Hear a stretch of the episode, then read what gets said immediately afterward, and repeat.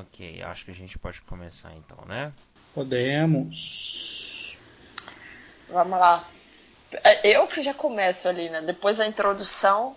É legal se, é, ela se apresentar, né, John? É, não, ela vai se apresentar e vamos dar a ela um direito de resposta e tudo mais, por causa do podcast passado, enfim. Eu bem O ouvi que a gente aquele- falou dela exatamente, cara? O João- gente zoou, cara. Vocês falaram do meu gosto musical maravilhoso. E o João jogou na roda o meu apelido da faculdade. Ah, Fiuca, né? É, que eu vou, vou explicar isso. Não, não foi bem assim.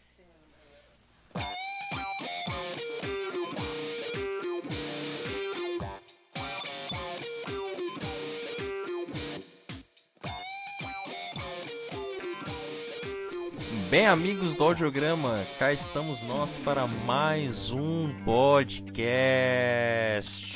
E hoje consegui trazer a moça que foi bem, sei lá, homenageada no primeiro podcast. Só que não.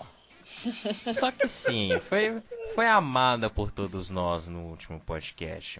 Então, hoje tem Mari Duarte e hoje tem Túlio Dias. E a gente vai falar sobre algumas coisas aí que aconteceram durante a semana, além do nosso tema principal, que é sobre tecnologia. Mas, antes da bola rolar, né, acho válido a, a Mari Duarte se apresentar, já que é a primeira vez dela aqui com a gente, né? E vamos dar a ela um direito de resposta, né? Afinal de contas, acho que a gente falou um pouquinho demais dela no podcast passado e ela, sei lá, quer se explicar sobre algumas coisas aí que foram ditas. Então, quem é você, Mari Duarte? Não, mas, mas peraí, peraí, peraí, antes. É, só, só pra eu saber, esse direito de resposta é aquele que a gente combinou que na hora que ela começasse a falar, a gente ia deixar ela falar, mas ia cortar na edição do programa? Exatamente, É mas claro que Ah, não. tá, é não, tudo claro bem. que não. Não, Tá. legal, legal, legal. Ah. Legal, né? Legal. Muito bom. Excelente. Então, valeu. Tchau, gente. Isso aí. mas falando sério agora, ou tentando Eu falar também tô sério, falando sério, porra. Vamos, vamos deixar, vamos deixar a Mari Duarte se explicar, ainda que isso não vá aparecer na edição final, mas Mari Duarte, se apresente e se explique, conte a sua vida para todos nós. Pra começar, tá todo mundo ouvindo aí que já estão tirando o meu direito de, de defesa, né? Muito injusto isso. Mas enfim, é, eu sou a Mari, a pessoa que sofreu bullying na primeira edição do podcast. E eu tô no audiograma há uns três anos, por aí. Não sei direito, mas deve ter mais ou menos isso, uns três anos. Porém, eu conheço o João há muito mais tempo. A gente estudou junto na faculdade. E desde essa época o bullying comigo já acontecia, né? E o meu apelido, que ele disse no outro podcast, falando que o meu apelido era Fiuca, veio dessa época da faculdade. Eu posso explicar, tá, gente? Eu não sou fã do Fiuk. Mentira? E. Opa! Opa! Na verdade, eu fotografei um show da Rory uma vez em Belo Horizonte. Não foi pro audiograma, apesar do, do João é, ser um grande fã da banda, um fã antigo. Não foi pro, pro audiograma, o show que eu Peraí, fotografei peraí, o na que, que é. Rory? O que, que é Era a banda, da banda do, do Fiuk. Ele era vocalista da Rory. Jesus. Ah, Jesus, amém. E eu fui fotografar o show para um site de São Paulo na época e tava na sala de aula lá da faculdade, comentando com algumas pessoas, algumas pessoas me perguntando, ah, como tinha sido o show e tal, e eu contando. E eu estava comentando que eu tinha conhecido o Fiuk pessoalmente e que ele era muito simpático e muito bonito. Na hora que eu falei Hum. isso, na hora que eu falei isso, na inocência, assim, na, na pureza de pessoa, passou uma amiga nossa de classe, a Marcela, e começou a me chamar de Fiuca. E daí que pegou, entende? Inclusive na minha formatura do curso superior, todo mundo ficou gritando Fiuca lá, mas eu não sou fã do Fiuk, tá, gente? Eu só falei que ele era um cara legal. Você é fã Então. da Rory. Só. Ah, não, também não. Não, não fui fã da Rory.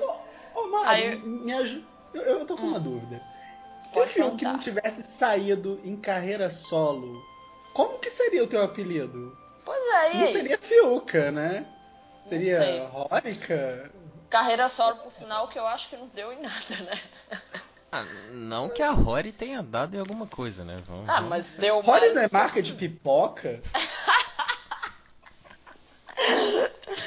Olha, Cara, não sei. Não, não sei te dizer. Não sei se existe uma pipoca chamada Rory, mas. Cara. Mas a banda deu, deu mais coisa do que o, o Fiuk solo, assim. Ah, não, claro, claro, claro. A banda teve um pouquinho mais de, de repercussão do que a carreira É. solo dele. Não que isso represente algo assim, vi. sabe? Sim.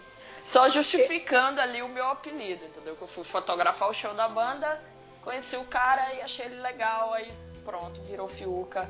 Mas isso foi só na faculdade mesmo, já passou, viu, gente? Viu, ouvintes? É o Não me Fiuk que de é o- Fiuca. O, o Fiuk que é irmão da Cleo Pires? Exatamente. Ah, pô. filho do Fábio Júnior. Ah, então ele tem algumas coisas boas, né? Afinal. Sim, ser irmão da Cleo Pires é um fator positivo na vida dele. Continua aqui de boa preferindo o Fiuk, tá tudo certo, viu, gente? E... E o apelido da Mari também. Exatamente. Deus do céu. Ser filho do Fábio Júnior também é um ponto positivo. Afinal de contas, é o Fábio Júnior, cara. O Fábio Júnior é, é um ícone. É, sei lá, o ídolo da minha mãe. Não, o ídolo de todas as mães desse Brasil, sabe? Gente, eu levei minha mãe uma vez no show do Fábio Júnior e foi punk. Foi punk? Como assim? Foi punk. A, a, a, a terceira idade grita muito, cara, no, no show do Fábio Júnior, sério. É um negócio É tipo-. É tipo assim, o show do Restart avançado, sabe? Sim, sim, é Com o Restart. público É mais o velho. público do né? Restart, só que na terceira idade, sabe? Exatamente, a mulherada fica enlouquecida. Fica todo mundo louca. Que que é isso? Coragem. Caraca, eu preciso ver isso, cara. Eu preciso ver isso. Veja, por favor, quando tiver um Mas o show é do... bom? O show é bom? Sim, é bom. Quando tiver um show do Fábio Júnior na sua região, ou seja, na nossa região, vá, porque Na minha é regional? é, é no mínimo engraçado. É uma experiência pra vida, assim. Eu também já vi um e é hilário, hilário. O Túlio está responsável, então, pela cobertura do próximo show do Fábio Júnior. Exatamente. Aí, Fechou, já fiz raça negra, então Fábio Júnior é fichinha. Nossa senhora. Mas vai sair um texto assim sensacional. Ansiosa. Bom, Mari, mas além de ser chamada de Fiuca na faculdade, é... o que, que você faz da vida? Vai lá. Quem é Você você? é solteira, Mari? Hum, Olha, olha isso aí, gente. Central de Isso é- Relacionamentos do Audiograma. Tá parecendo aquele quadro Intimidade do programa da Xuxa, lembra? Nossa, que Lembro. coisa velha, né? mano? Caramba. Credo. Então, é, eu sou mineira, mas moro em São Paulo há quatro anos e trabalho aqui como designer, nas horas vagas como fotógrafa e até então atendendo o audiograma e também na parte de fotografia, de cobertura, de shows. E escrevo também algumas coisas lá, resenhas de discos e por aí vai. Só os discos que, que o João gosta bastante, tipo, né, Demi Lovato, Ariana Grande, Justin Bieber, por aí vai. É, One Direction. É, One Direction. 21 então, Pilots, por aí vai. Ó, não mistura as coisas, né, João? Não complica. Não, coisas que você gosta e eu não, mas por aí vai. Não, as coisas teens você gosta. Não, não esconda isso nunca. Não, Entendeu? nunca. E- Eu gosto de teens. Então é isso. Eu gosto muito de fotografia, sou apaixonada por foto, gosto de escrever, gosto de música, muito. Mesmo que o João me xingue às vezes, e o Túlio e todo mundo do audiograma. Eu Mas, nunca te xinguei, Fiuca. tá vendo? Vocês estão ouvindo, né? Vocês estão de prova. E é isso aí. Gosto muito de cinema também, aproveitando o Túlio aí no, no podcast, gosto bastante. Mas música em primeiro lugar, sempre. Qu- Quais são os, os top 5 bandas ou artistas favoritos? Top 5? Top 5. Ih, vamos lá então. É, Paramore, minha banda preferida atualmente. Não tem. Para a morte? É, para a morte não, rapaz, não fala assim. não zoa para a morte, não zoa para a morte. Zoa lá o Fiuk, o Paramore não.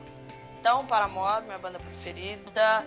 É, Foo Fighters, gosto muito do Foo Fighters. 21 Pilots, que o João acabou de citar aí.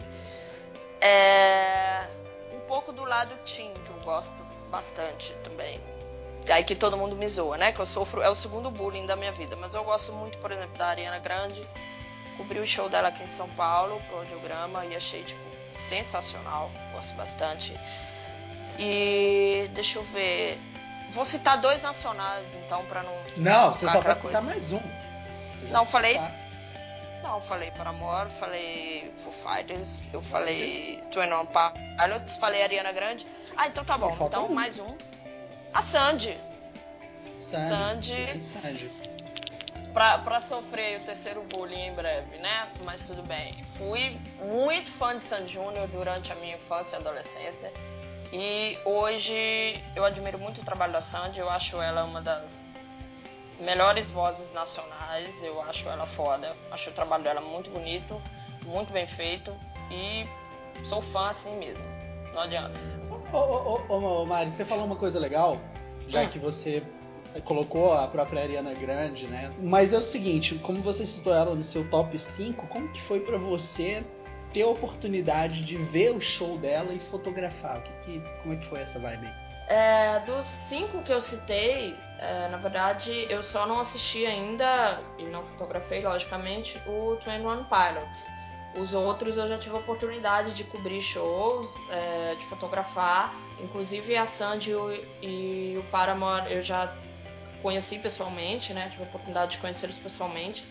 Então, assim, é muito gratificante, né? É claro que você tá ali como fã, mas você também tá ali a trabalho, né? Você tá ali para escrever ou para registrar o show. Então você tem que saber balancear as coisas.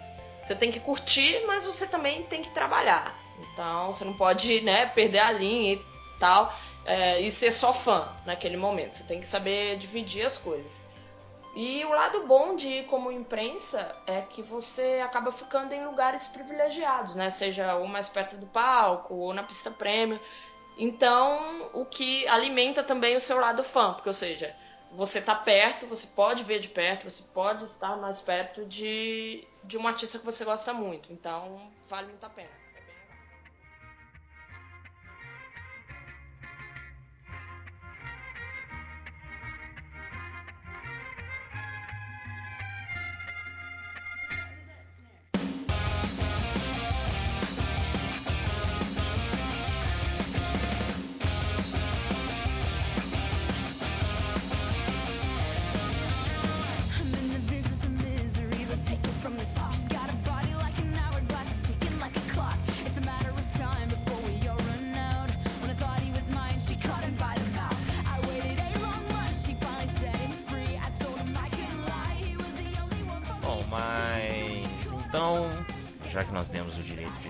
Resposta a Mari, que ninguém ouviu, é, e ela se apresentou para todo mundo. É foda, né, cara? É foda. Pois é. Eu, a gente já, nós vamos pular aqui para a parte de notícias e vamos começar com outro artista que a Mari é fã. Só que nesse caso é um artista secundário na nota, que é a Anitta. Danço muito a Anitta, gente. Só é. que não. A Anitta foi muito citada no podcast passado, assim, por comentários aleatórios e por causa da participação no novo disco do Jota Quest. E Blackout foi lançado, né? Enfim, ganhou o mundo, o primeiro single do novo disco do Jota Quest, é, Pancadélico, que será lançado no dia 20, no mesmo dia em que a Adele vai dominar o planeta. Mas... Ou seja, Ninguém é. ouviu o disco do Jota Quest, mas tá tudo bem, é isso aí. Mas acontece. E a música saiu, tem Anitta, tem Nile Rodgers e. Bom, vocês ouviram? Falem aí o que vocês acharam da música, porque eu fiquei meio em cima do muro. Olha, sinceramente, assim, bem sinceramente, eu não curti. É, eu não gostei da letra, eu não gostei de nada. Assim, eu, eu vou ser ainda mais sincera, para mim qualquer música do novo disco da Anitta é melhor do que essa. Uh, não, não é uma crítica nem assim ao J Quest como artista ou a Anitta como artista, mas a música em si eu não gostei, eu achei muito fraca. Realmente não desceu, para mim não, não ficou muito boa não. Hum. Ô, ô, John, essa música tem produção do Nelly Rodgers, né? ele tá, ele toca nela e acho que não sei se ele tá produzindo, mas ele toca. Ele participa como guitarrista. Ou, o, o J Quest, ele tem esse hábito de lançar os primeiros singles, né? Já tá no, sempre, né? Já tem um, um, tempinho que os singles que eles estão lançando já não tem a mesma força. É, eu, eu, lembro, a partir do La Plata, a banda já começou a diminuir um pouquinho. Eu gosto pra caralho do J Quest, entendeu? Eu acho que no Brasil não tem outra banda que faça um show de rock, é, show de rock não, desculpa, um show com a qualidade deles. Os caras mandam muito, sacou? É, você tem um baterista foda, especialmente você tem um, um, dos melhores baixistas do Brasil ali no palco. O Flauzino é carismático. Tem aquela coisa, é, é, necessidade do mercado, necessidade de, porra, juntar o J Quest com a Anitta, que é um público mais popular. Saca? Eu entendo isso, não quer dizer necessariamente que vai ficar bom. Mas, surpreendentemente, ouvindo a música, tipo, não ficou ruim, mas está muito abaixo do que o Jota Quest pode fazer. Mas tem um groove gostoso, né? O que eu, é, caracteriza né, o som do Jota Quest é essa questão do groove. E tá lá, saca? É legal, mas eu achei meio... Como é que pode falar? Ela é um pouco Bem pobre, fraco. Assim, é fraco, foi o que eu disse. sabe É, aquela música tô- que você ouviu uma vez, já tá. Não é aquela É, música, exatamente. sabe, Não que- fica. É, é, Quando eu digo que eu fiquei em cima do muro, é porque ela é uma música extremamente radiofônica. É uma música que vai funcionar em rádio com certeza. Muito, sabe? muito. Então, e né, a, a gente acaba, eu acabo, acabei criando esse essa linha de observação por trabalhar em rádio. Então, ela é uma música que vai funcionar em rádio, com certeza foi feita para isso. E sabe, e talvez pensando em rádio, é ela a, a melhor música que o J Quest lançou nos últimos tempos, vamos dizer assim, pensando em rádio. É, por, por toda coisa, pela junção com a Anitta, pela, pela forma básica como a música é feita, o que fica na cabeça. A letra não é tão, tão forte assim, não tem. Pelo menos não me vem nenhuma frase, pelo menos marcante. Mas o instrumental da música é algo que fica na cabeça. E essa coisa de J Quest, Anitta e tal. Então, pensando em rádio, funciona. Mas eu não nunca pode acho- ter muita letra, né? Foda, vamos combinar. Eu não acho que hoje, hoje funcionaria tão bem num rádio quanto uma música da Anitta, por exemplo. Não, não, claro que não. Não, não dá pra comparar. Hoje o que a Anitta consegue fazer em rádio é, é algo superior, sabe? Você, Porque ela, gruda mesmo o negócio. assim, Exato. independente da letra de alguém achar bom ou achar ruim, assim. São músicas que realmente grudam e que fica ali que, meu, mesmo se você não, não gosta de Anitta, você tá cantando. Exato, sabe? exato. Tanto que a minha relação com, com Bang é mais ou menos isso. Tipo, a primeira vez que eu ouvi a música eu não gostei. Hoje eu já sei a letra toda, sabe? Então. E a coreografia, vamos confessar, a coreografia. Ah, a coreografia eu não sei, apesar de já ter observado bastante os vídeos por aí, mas não, não aprendi a coreografia. mas, sabe, então, tipo, pensando em rádio, é talvez o melhor single que o Jota Quest lançou nos últimos tempos. Mas aí tem outras coisas. Pensando na música em si, eu não gostei do, do peso dos sintetizadores da música. Eu achei pesado demais. As entradas de, de sintetizador, sei lá, ficou estranho pra mim. Ficou Hum, forçado, eu acho. É, parece que tipo, é, é um negócio foi jogado ali em cima e não, não, não- sei lá, não, não senti harmonia em tudo aquilo. É, pensei que a participação da Anitta seria maior na música, não foi.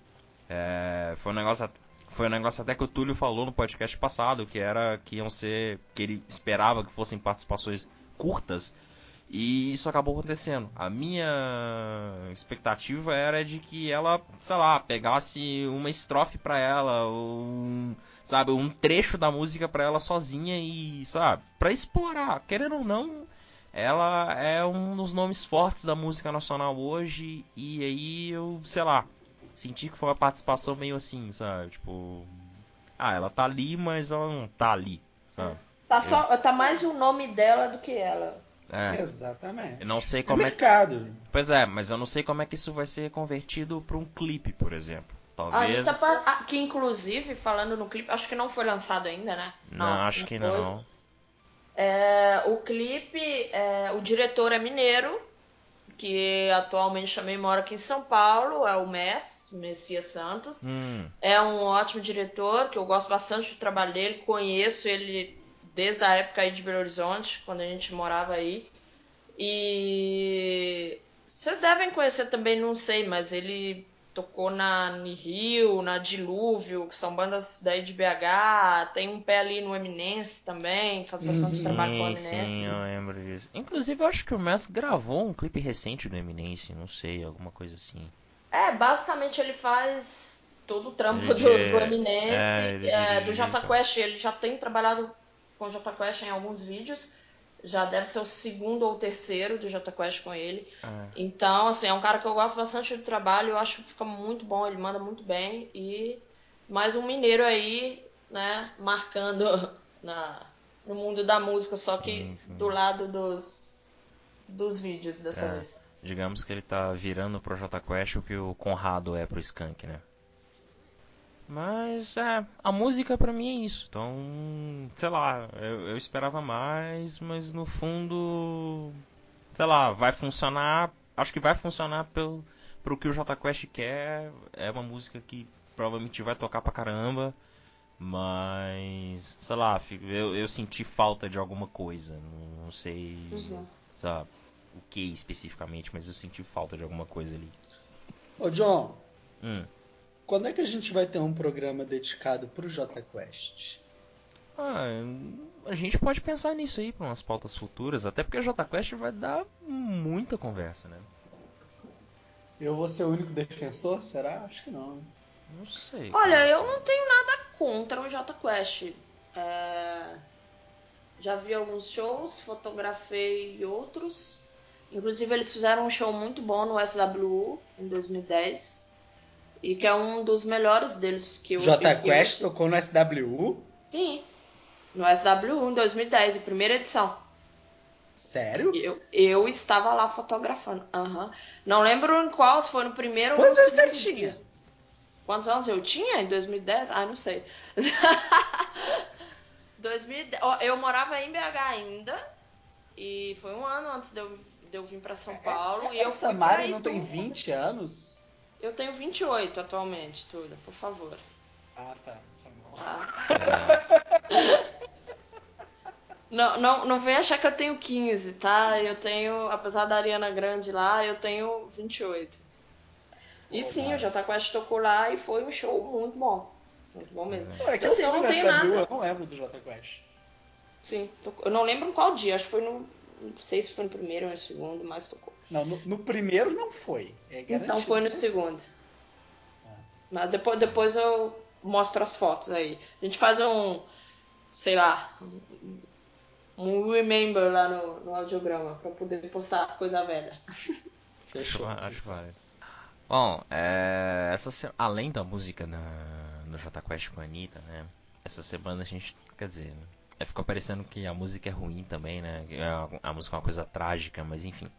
É, além da música, essas, essa semana a gente teve um negócio muito sério, que foi o, o atentado no, no Bataclan, é, durante o show do Eagles of Death Metal.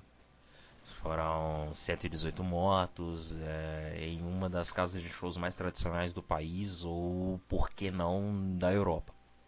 É complicado você pensar nisso, porque, por exemplo, eu parando para pensar em toda, todo esse acontecimento e sem querer entrar em discussão religiosa, ou seja lá o que for, ver o Eagles of Death Metal, pra mim, era, é uma coisa, seria uma coisa comum se eu estivesse em Paris.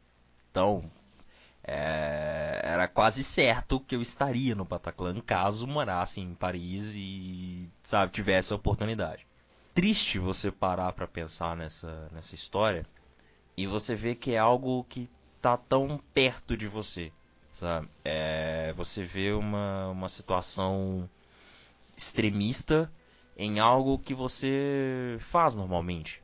Tá? Que a gente está aqui no Brasil, isso raramente, sei lá, quase é quase zero a chance de acontecer em terras brasileiras, mas sei lá, é, você se sente próximo àquilo porque é um ambiente que você frequenta, é um ambiente que a gente está acostumado a ir, sabe? É...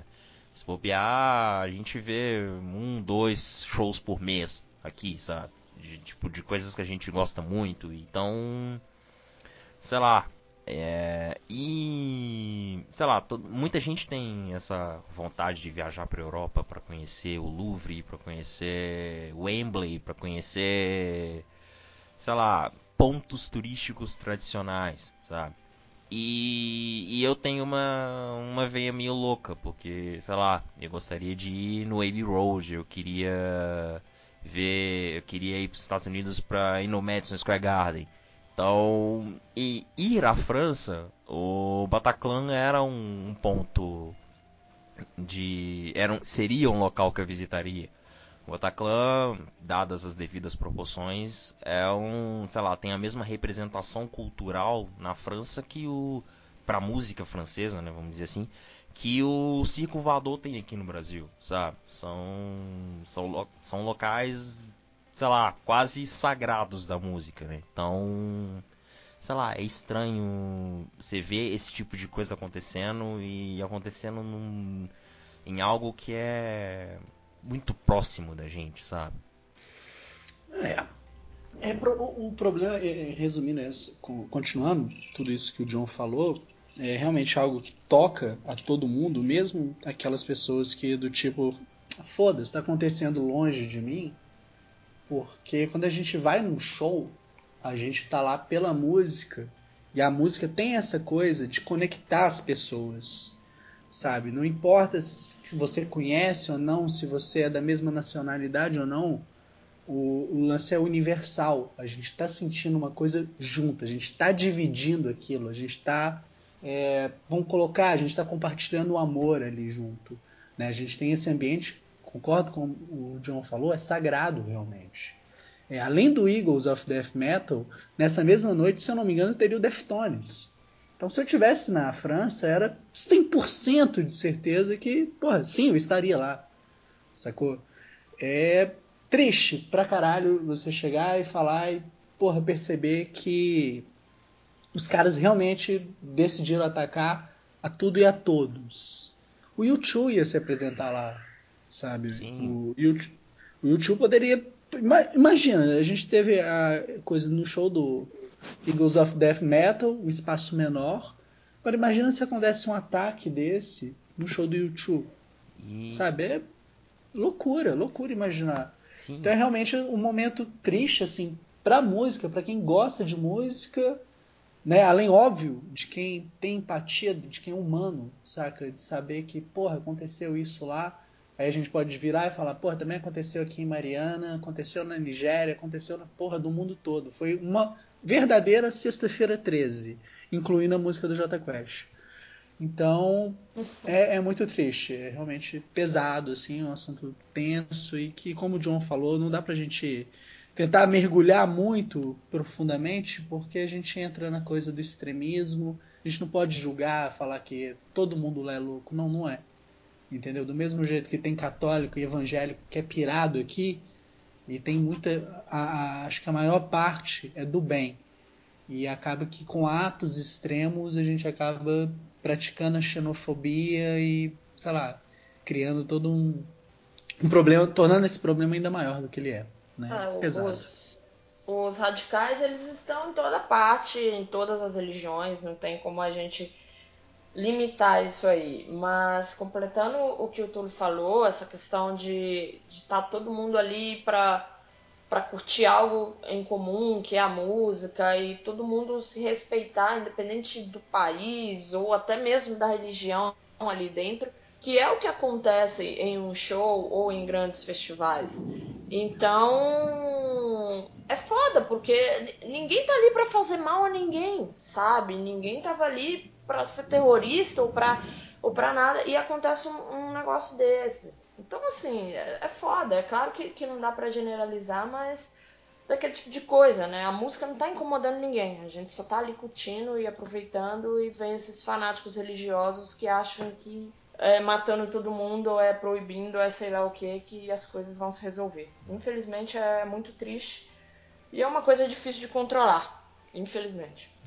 Vale lembrar também que, além de toda, toda a questão que envolve o Estado Islâmico, é, eles, em uma das notas falando sobre o, o, atentado em Paris, eles afirmaram que o que acontecia no Bataclan no momento do ataque era uma festa da perversão, sabe?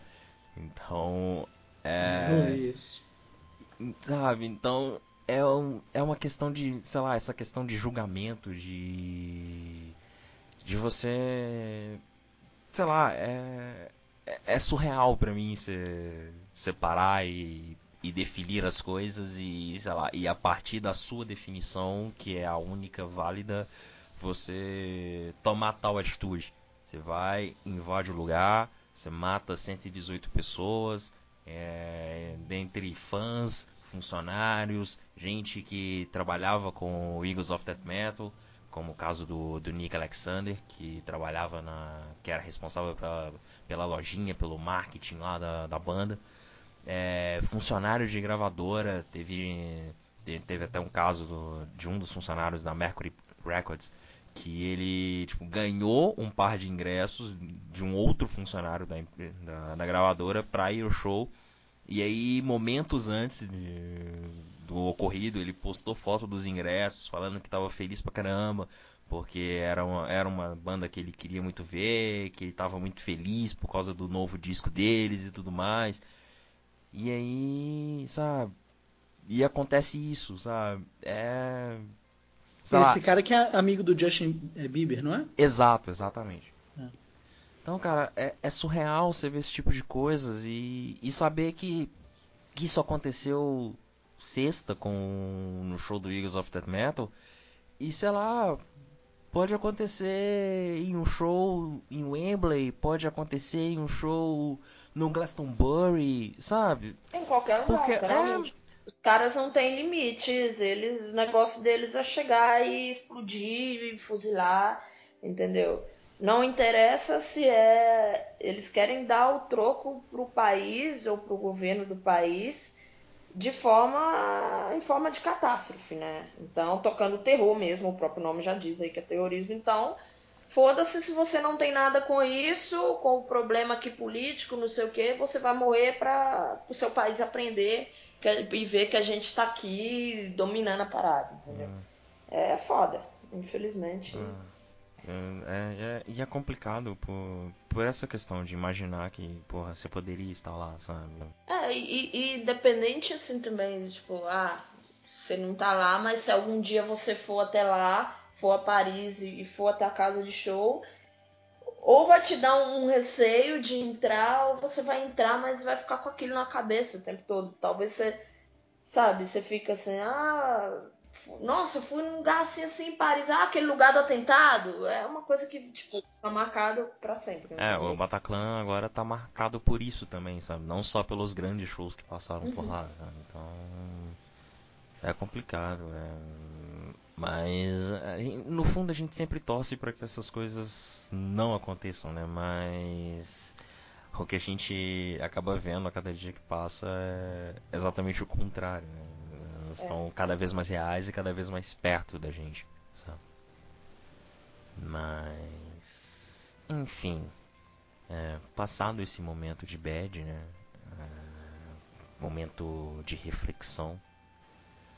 É, a gente tem um outro momento de reflexão, mas esse mais comercial. Não, sei se algum de vocês chegou a usar o RDO na, na sua vida mas o serviço anunciou seu pedido de falência e vai fechar as portas daqui a pouco. Eu confesso que me pegou de surpresa assim, essa notícia. Não que eu esperasse que o, o, sistema fosse, sei lá, maior do que um Spotify um dia na vida, mas não sei, também falência eu não, não esperava. Me pegou de surpresa até pelo fato do, do Adio ter sido o primeiro a chegar aqui no Brasil, sabe? É, foi o primeiro grande serviço de streaming a chegar aqui. É, toda essa propaganda de ah, música, o novo consumo da música e tudo mais. Che começou aqui no Brasil por causa do RDO, sabe? Só que é difícil você competir quando você tem um Spotify de um lado, você tem a Deezer crescendo do outro, é, fazendo acordos com artistas e gravadoras e tal, fazendo um trabalho legal ali e conseguindo crescer. E ainda tem o Tidal, tem a Apple Music, então você fica ali, né? O RDO, que era a única força, se tornou a quinta força. E até mesmo o que o Spotify oferece, o que a Deezer oferece, que são os dois maiores, para mim, apesar do, do Apple Music, o que eles oferecem em questão de conteúdo e tal, isso acaba, acabou matando, ajudando a matar o RDO, Sim, né? com certeza. E, e vocês acham que mais alguma plataforma dessas pode chegar a esse ponto de tipo, sei lá, daqui a, em um ano falir também, ou acabar, sumir, sei lá? Não sei, eu acho dessas cinco, vamos dizer assim, cinco, dos cinco nomes, né, contando ainda com o RDO, o Tidal é o que mais você não sabe o que esperar, né? Pra mim é o próximo. É. A, É, corre o risco de ser o próximo. É. Tem, tem o YouTube Music também, né? Que a gente não pode É, que fora. tá vindo também, né? Então, é, é outra coisa forte, sabe? Então, pô, você vai, você vai pensar, ah, a Apple Music. Apple Music, você, você tem um suporte foda ali por trás, sabe? Financeiramente falando. Ah, o Spotify é consolidado. Você pensa em streaming musical hoje, você pensa em Spotify. É o primeiro nome que vem à cabeça. E, e o trabalho que é feito em torno da Deezer é muito legal, porque é, é um trabalho de busca, é um trabalho. Você encontra muita coisa nova, você. Sabe? Então, tipo, a, peneira que a Deezer faz é muito legal. Então, isso acaba ajudando a, a plataforma, num certo ponto. Ela não tem coisas que o Spotify tem, mas ela consegue compensar por outro lado e entrega um serviço de qualidade também. Ô, ô, John, Hum. é, essa do o lance, o que, que você considera né, um dos fatores principais para o sucesso desses serviços streaming? Assim, Cara, sei lá, eu acho que é a praticidade da coisa. Você tem tudo ali na sua mão, sabe? É, vamos considerar um- por um custo baixo, você tem N milhões de músicas para ouvir a hora que você quiser, aonde você quiser. Você tem tudo ali à sua disposição, sabe? A hora que você quiser, aonde você quiser. Você consegue procurar e ouvir qualquer coisa em Desde que não qualquer seja momento. Taylor Swift. Ex- é, exceto, exceto a discografia da Taylor Swift, mas você consegue encontrar quase, você consegue encontrar tudo de relevante no meio musical ali dentro, sabe? É, muita coisa. É, é o, é o mundo da música ali, literalmente, né? Eu, eu acho um serviço muito prático e, e fácil de usar, não é aquela coisa que às vezes tem, tem coisa que tá aí que te oferece um milhão de coisas, de, de- um catálogo de, de coisas muito grande, mas na hora que você vai usar não é tão funcional assim. Eu acho a funcionalidade muito boa, eh, tanto do Spotify quanto da, da Deezer. Eu prefiro o Spotify, na verdade. E, e essa facilidade de encontrar as coisas, de ter ali na hora, ai, quero escutar tal disco, pum, pá, tá ali, sabe? Então, e, e- não vocês tem têm o ser serviço, ruim. vocês têm o serviço gratuito ou pago? Eu tenho serviço pago, tanto o Spotify quanto o Deezer são pagos. Eu tô usando o Spotify gratuito porque eu usava o pago, mas eu não estava conseguindo salvar as músicas no cartão do meu celular. Então, ou seja, eu só usava o pago porque eu queria ouvir offline. Era, era esse o meu objetivo. E eu não conseguia salvar no cartão de memória do, do celular. E eu fiz todos os tutoriais da internet, não sei, era algum pau do modelo do celular. Então eu peguei e falei, ah, não vou ficar assinando porque eu só estou ouvindo online, para ouvir online eu não preciso assinar. Já que agora eu troquei de celular, eu provavelmente vou assinar de novo o Spotify. Se salvar. Primeiro vou fazer o teste, ainda não fiz, porque eu tô com o celular tem pouco tempo. Mas se salvar no cartão de memória, porque tipo, com memória interna é muito pouco, não, não compensa. É. Só pra, só pra concluir a história do, do RDO, a, a empresa teve. Eles conseguiram um aporte financeiro de 125 milhões de dólares para tentar salvar o, regi, o serviço. Mas hein, acabou que não adiantou muita coisa. Eles venderam parte da tecnologia para Pandora, que é um outro serviço de streaming. que É um dos primeiros, né? Eu vou colocar Exatamente, assim. um dos primeiros, mas que hoje só está presente nos Estados Unidos, na Austrália e na Nova Zelândia. É uma das, um dos primeiros que surgiu no, no mundo, mas não, não passou pelo processo de expansão que os demais passaram. E, e não se sabe o que, que a Pandora vai fazer com isso. Se ela vai aproveitar o, o alcance do, do RDO para fazer esse processo de expansão ou se vai continuar do jeito que tá. Até porque a Pandora não tá tão bem assim para pensar em expansão, sabe? Falando em quem tá, quem o, os próximos a decretar falência e tal, a Pandora pode ser um desses também, porque É verdade. ela não, não sobre. a- atualmente só tá em três países é, e não, não existe a menor. sei lá.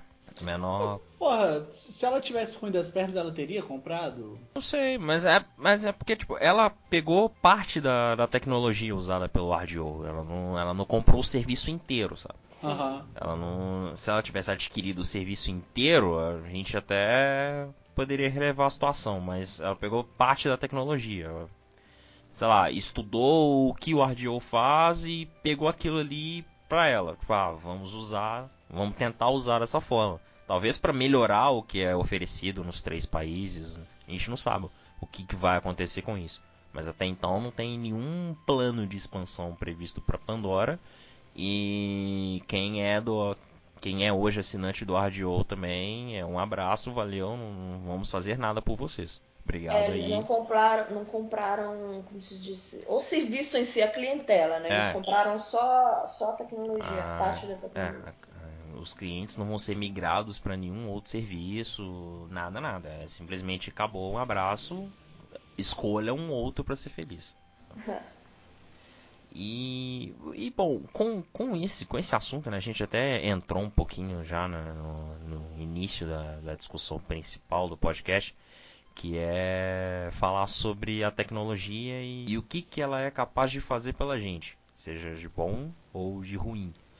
A gente começou falando dos streamings, o lado positivo dos streamings, porque que como cada um começou a vivenciar isso, mas tem aquele negócio, tem gente que discute muito o streaming, aponta pro streaming como algo ruim, seja pela, pelo lado financeiro do streaming, pelo retorno que ele dá aos artistas, né? Só que aí é, acho, essa, é uma, essa é uma discussão mais funda, porque acho que o problema não está bem nessa na conversa entre serviço de streaming e artistas. Tem, tem Isso um, aí fica pro, pro podcast que a gente vai trazer a Taylor Swift pra, pra conversar com a gente. Exatamente. Tá, Tem um, tem um terceiro ponto aí que não é lembrado por ninguém, mas. né? Que é o ponto gravadoras.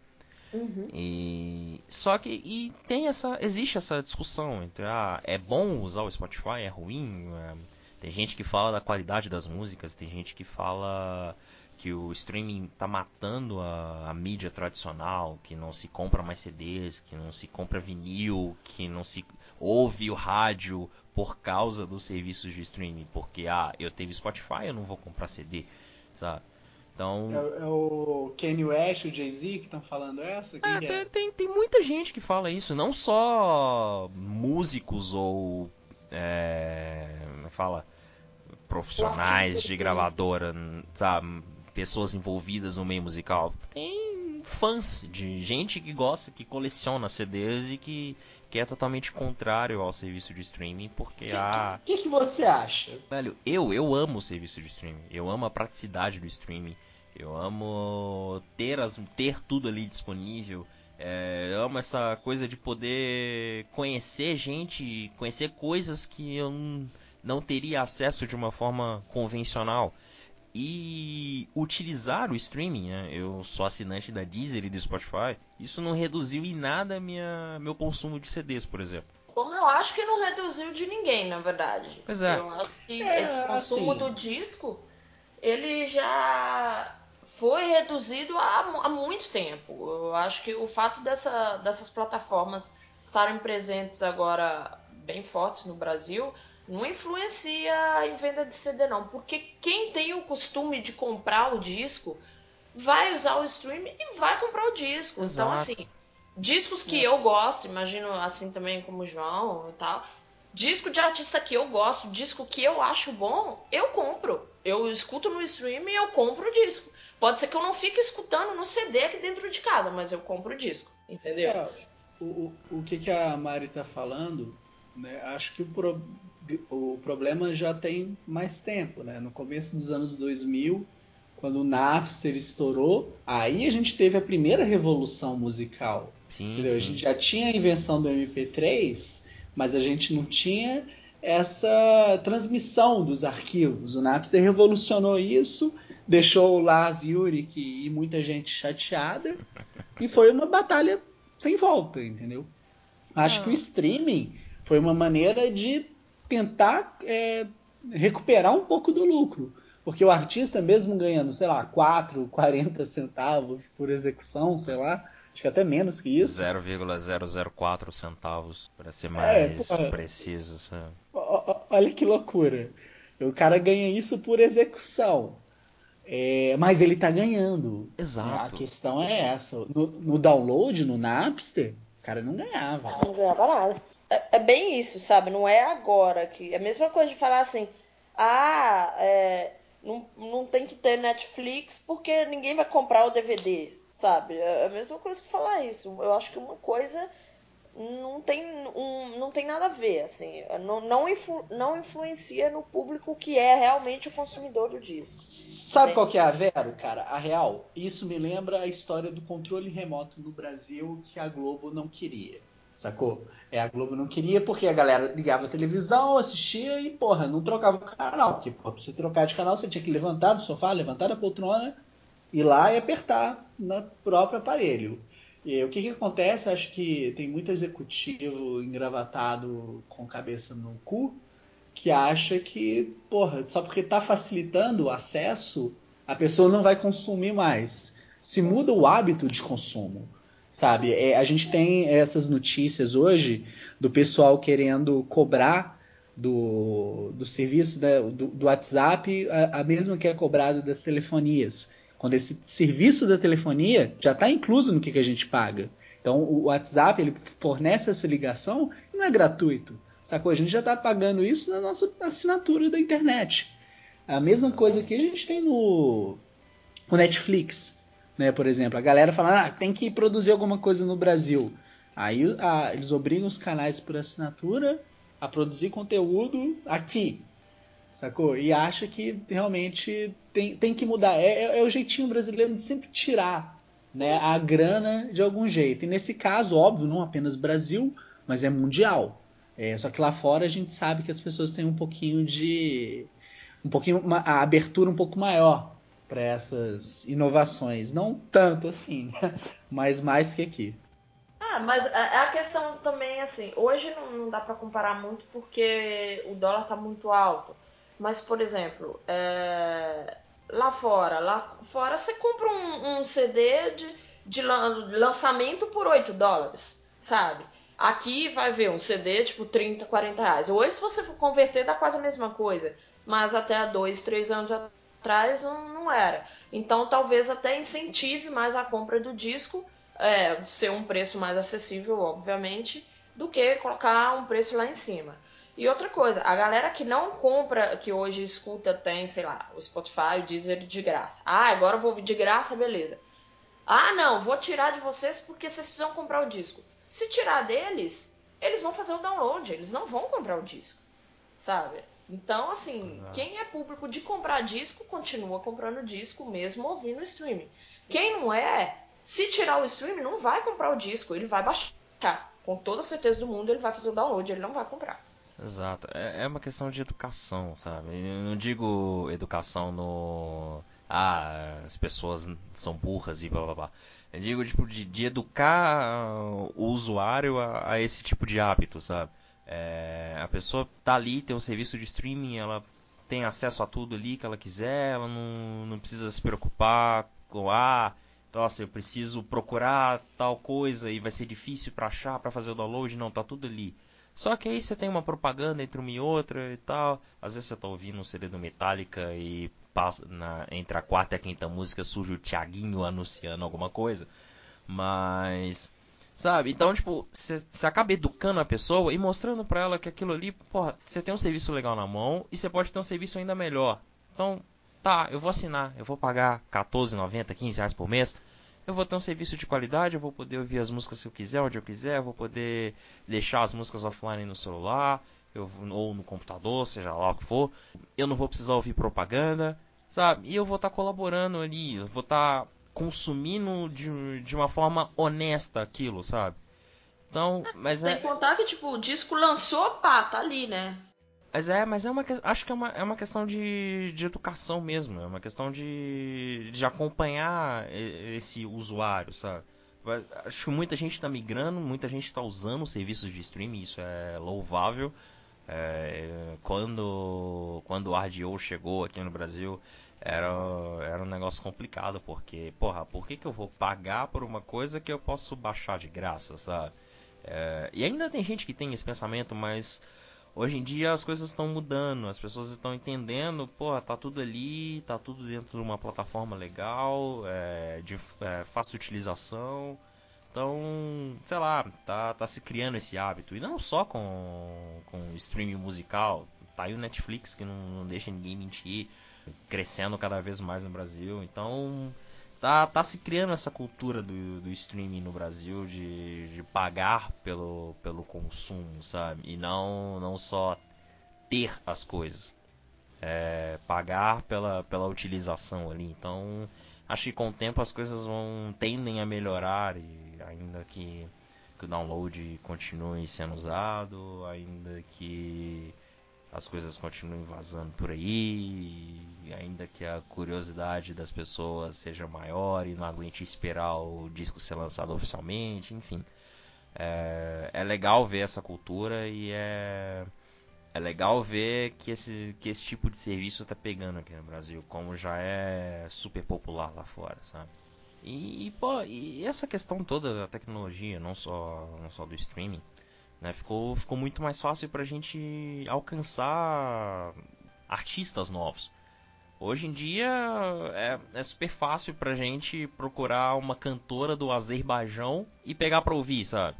Era coisa que você não tinha, sei lá, 10 anos atrás, vamos colocar assim. Então. Literalmente.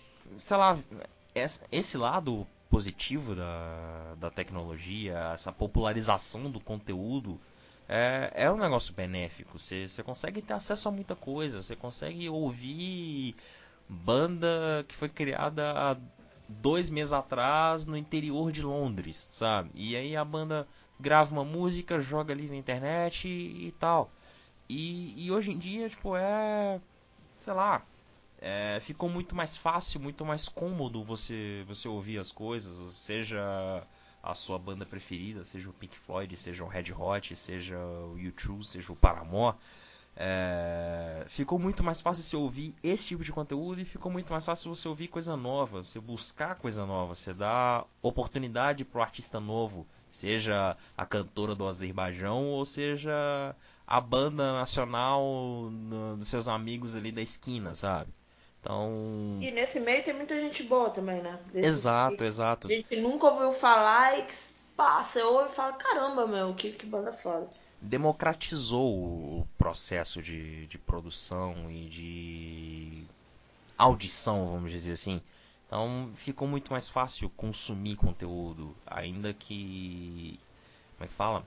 E, e, enfim, e tem muito conteúdo bom por aí, tem muita coisa boa perdida por aí, ainda sabe? Que, que a gente é, há muito tempo atrás não teria acesso e hoje está aí, né, ao alcance da mão, né? Usando essa expressão ridícula, mas é bem isso, sabe? É, acho que o John ele resumiu bem usar a palavra democratizou. O serviço streaming ele tem, né, de acordo com os estudos, o fator principal dele é realmente a praticidade e, cara, eu lembro, pô, começo dos anos 2000, acho que precisamente 2000, 2001. É, para você ouvir uma música, uma banda, você tinha que ir lá no Napster, Soul Seek, né? O Soul Seek era para música alternativa. sei se vocês chegaram a usar ele, eu usei Eu, bastante. eu usei, eu usei. E você tinha que fazer o download. E naquela época, todo mundo sabe, conexão de escada, então demorava. Exato. É, a gente podia ter acesso a tudo, né? Vamos colocar assim. Só que não existia o YouTube. Demorava o YouTube anos começou- pra baixar uma música. Porra, nem fala. O YouTube começou, se eu não me engano, em 2005, 2006. O YouTube foi um grande passo para essa coisa da democratização também. E o YouTube trabalha muito com vídeo, óbvio. É, mas o, o, que, que o Spotify faz, né? O Deezer, o Groove Shark, que já acabou. Cara, é assim, é magnífico, saca? Você cria sua playlist lá, você não tem trabalho de baixar. O Spotify agora oferece esse serviço, se você pagar, né? Você resolve, olha, eu vou investir nisso aqui. Tem a opção de colocar no telefone, se for um telefone ruim igual o da Mariana, né? Não. Mas Meu, não salvava por nada o negócio. é, é interessante essa coisa. Realmente, você como artista, você se divulga. Você como cantor, você não sofre, você sofre, né? Claro. Mas não tanto, né? Quanto na época do Napster, que você não ganhava nada. E tá todo mundo, acho que assim, o, o, serviço streaming é uma coisa que veio para ficar e para tentar equilibrar e fazer o bem para todo mundo.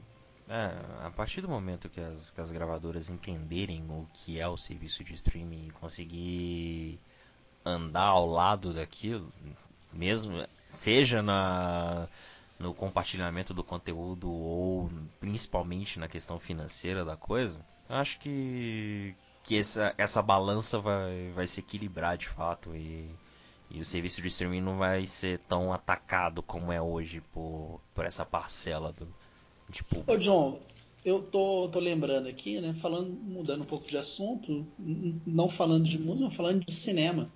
A Paramount, ela lançou um canal dela, se eu não me engano, no YouTube, onde ela disponibilizou um catálogo imenso de clássicos Sim, dela. eu vi isso. Eu vi. Acho que quando eu vi tava disponível só pros Estados Unidos, eu acho. Mas eu vi que eles fizeram isso e, velho, sacada genial, sabe? Genial, genial, sensacional. É, é saber entender a, a mudança do, do hábito do consumidor, a mudança geral, entendeu? A gente não consome mais cultura, arte do jeito que era antes, velho. Exatamente. Netflix veio pra ficar, o Spotify veio pra ficar, cara. E a gente vai ter aí o YouTube Music, o, o, o stream da Apple. Cara, é isso. Você tem que se adequar.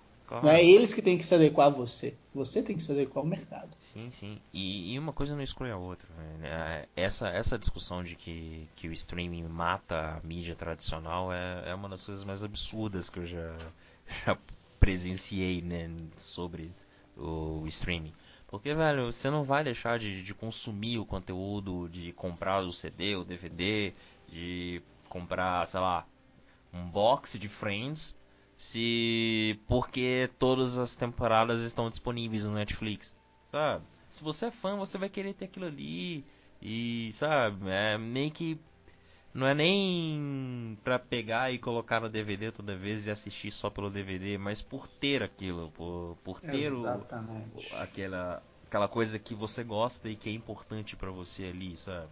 Velho, é, é complicado esse, esse negócio da tecnologia. Quer dizer, complicado assim, é complicado pra alguns entender, né, como, como funciona essa, essa questão da tecnologia.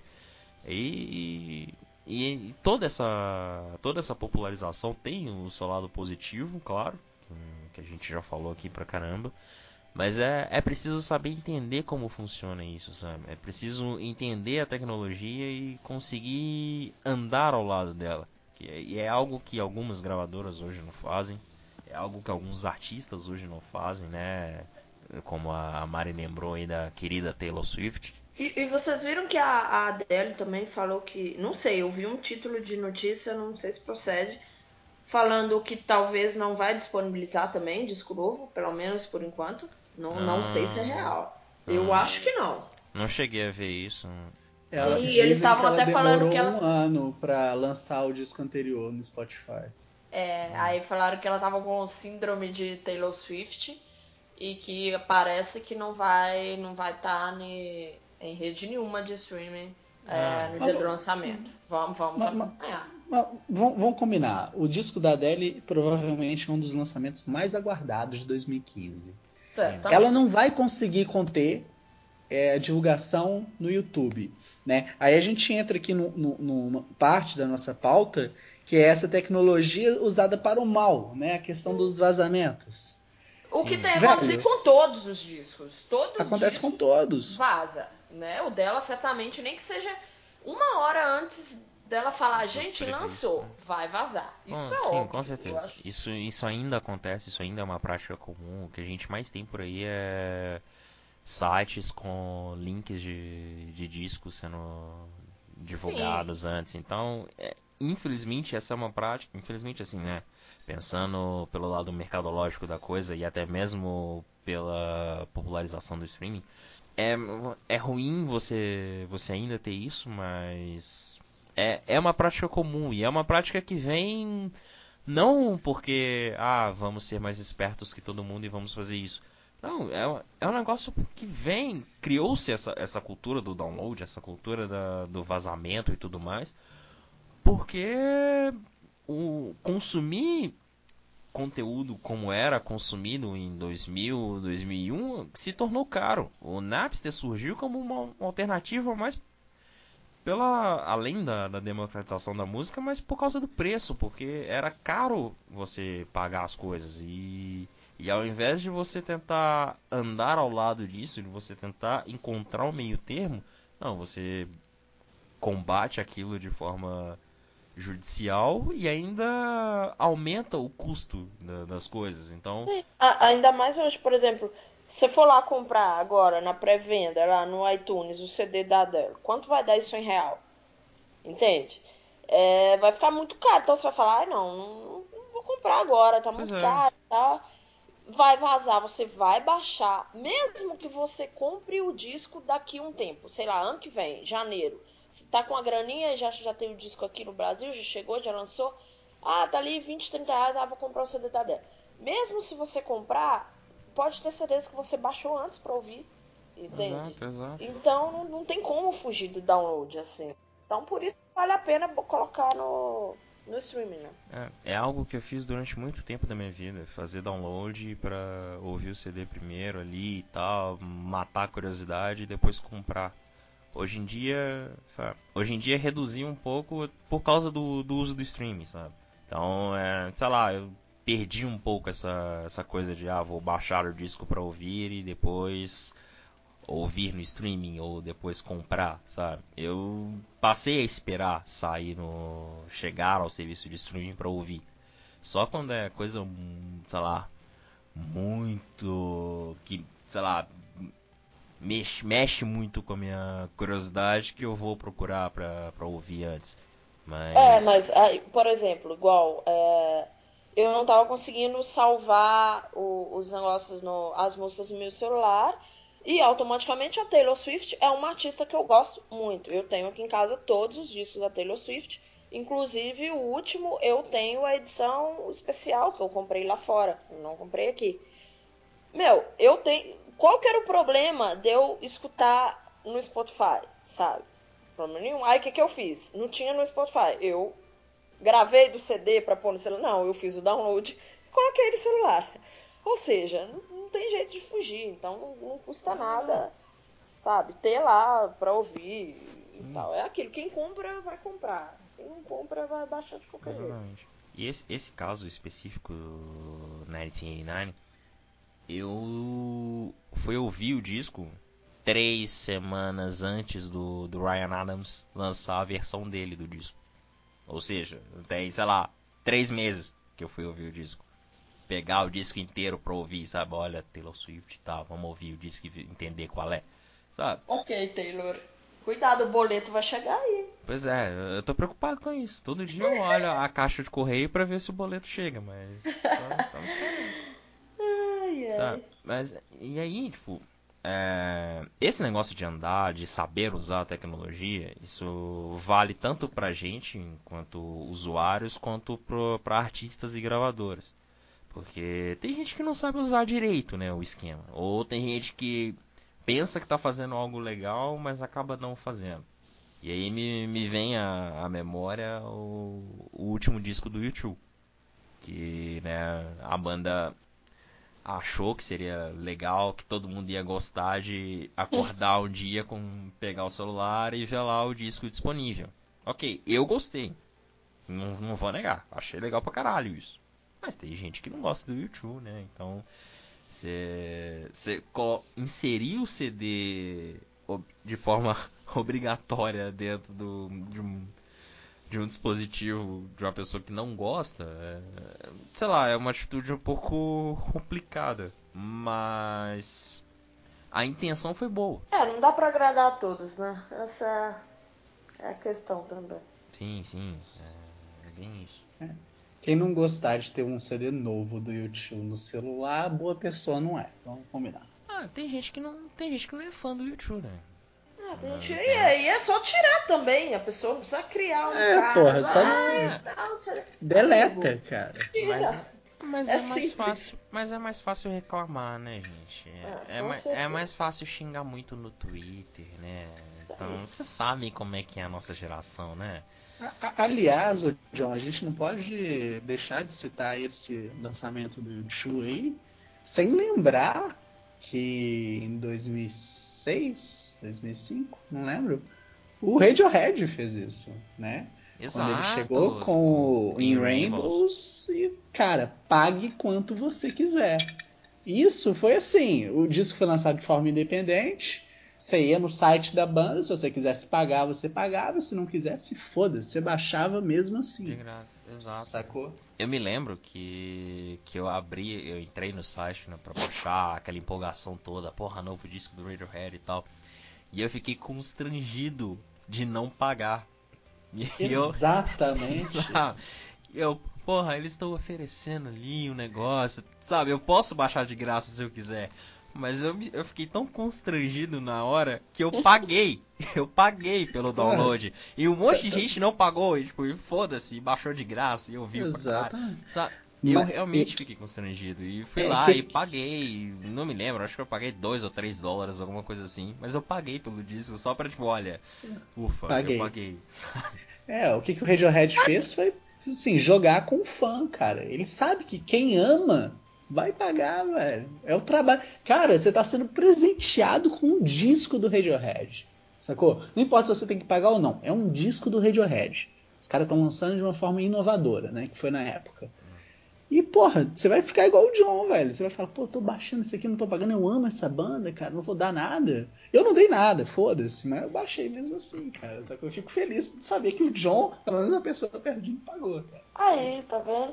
Mas, mas eu acho que a gente, às vezes, a gente que está acostumado com música e tal, a gente acaba vendo de uma outra forma também. A, a, partir do momento que a gente vai baixar o disco, nessa situação, né, que vocês estão falando aí, por mais você gosta da banda, mas você pensa, você consegue pensar no trabalho que o cara teve, sabe? Tipo, de gravar, de fazer aquele som, e, e de produção, e de tudo. Então você valoriza o negócio é, além do só gostar, sabe? Eu acho que é meio que isso, sei lá.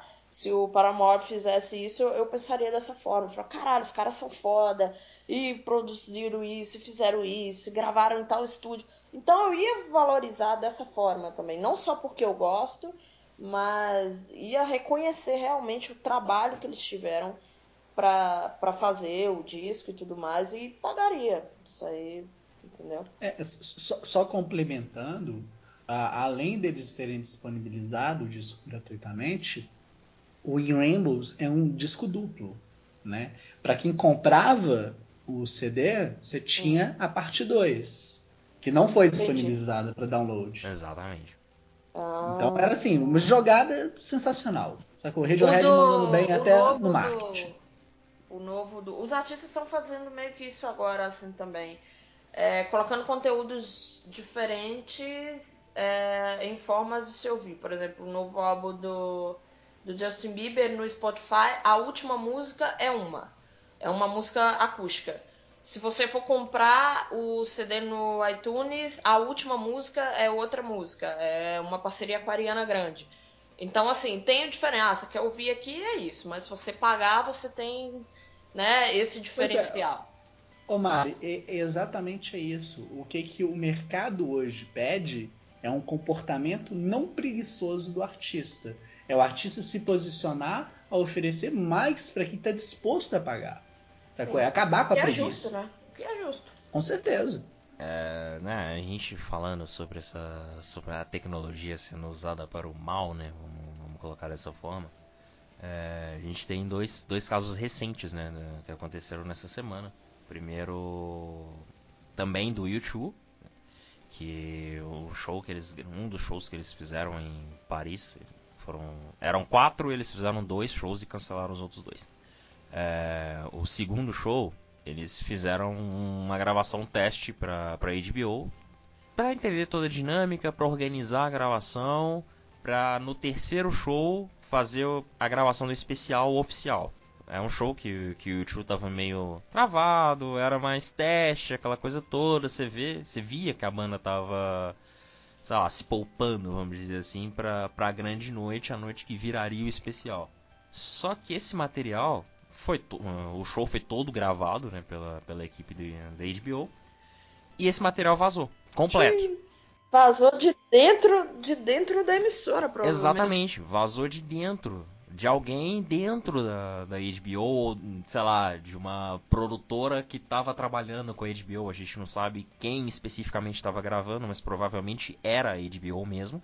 Sim. E esse material vazou completo sabe? E tem, já tem vários vídeos no, no YouTube, mas em serviços de downloads por aí você encontra o show completo. Aí depois a banda não quer nunca mais fazer nenhum especial pra televisão ou coisa do tipo, aí o público vai falar, ah, os caras aí, é, sabe, não, são chatos ou não são. Não, no caso do YouTube, dificilmente isso ia acontecer, porque eles estão sempre tentando ser pioneiros nas coisas. O YouTube, se eu não me engano, foi a primeira banda a fazer um show com transmissão simultânea, né, pela, ah, sim, não, pelo YouTube. Não especificamente eles, mas tem artista, provavelmente, que se acontece um negócio desse, fala, beleza, então a gente não faz mais.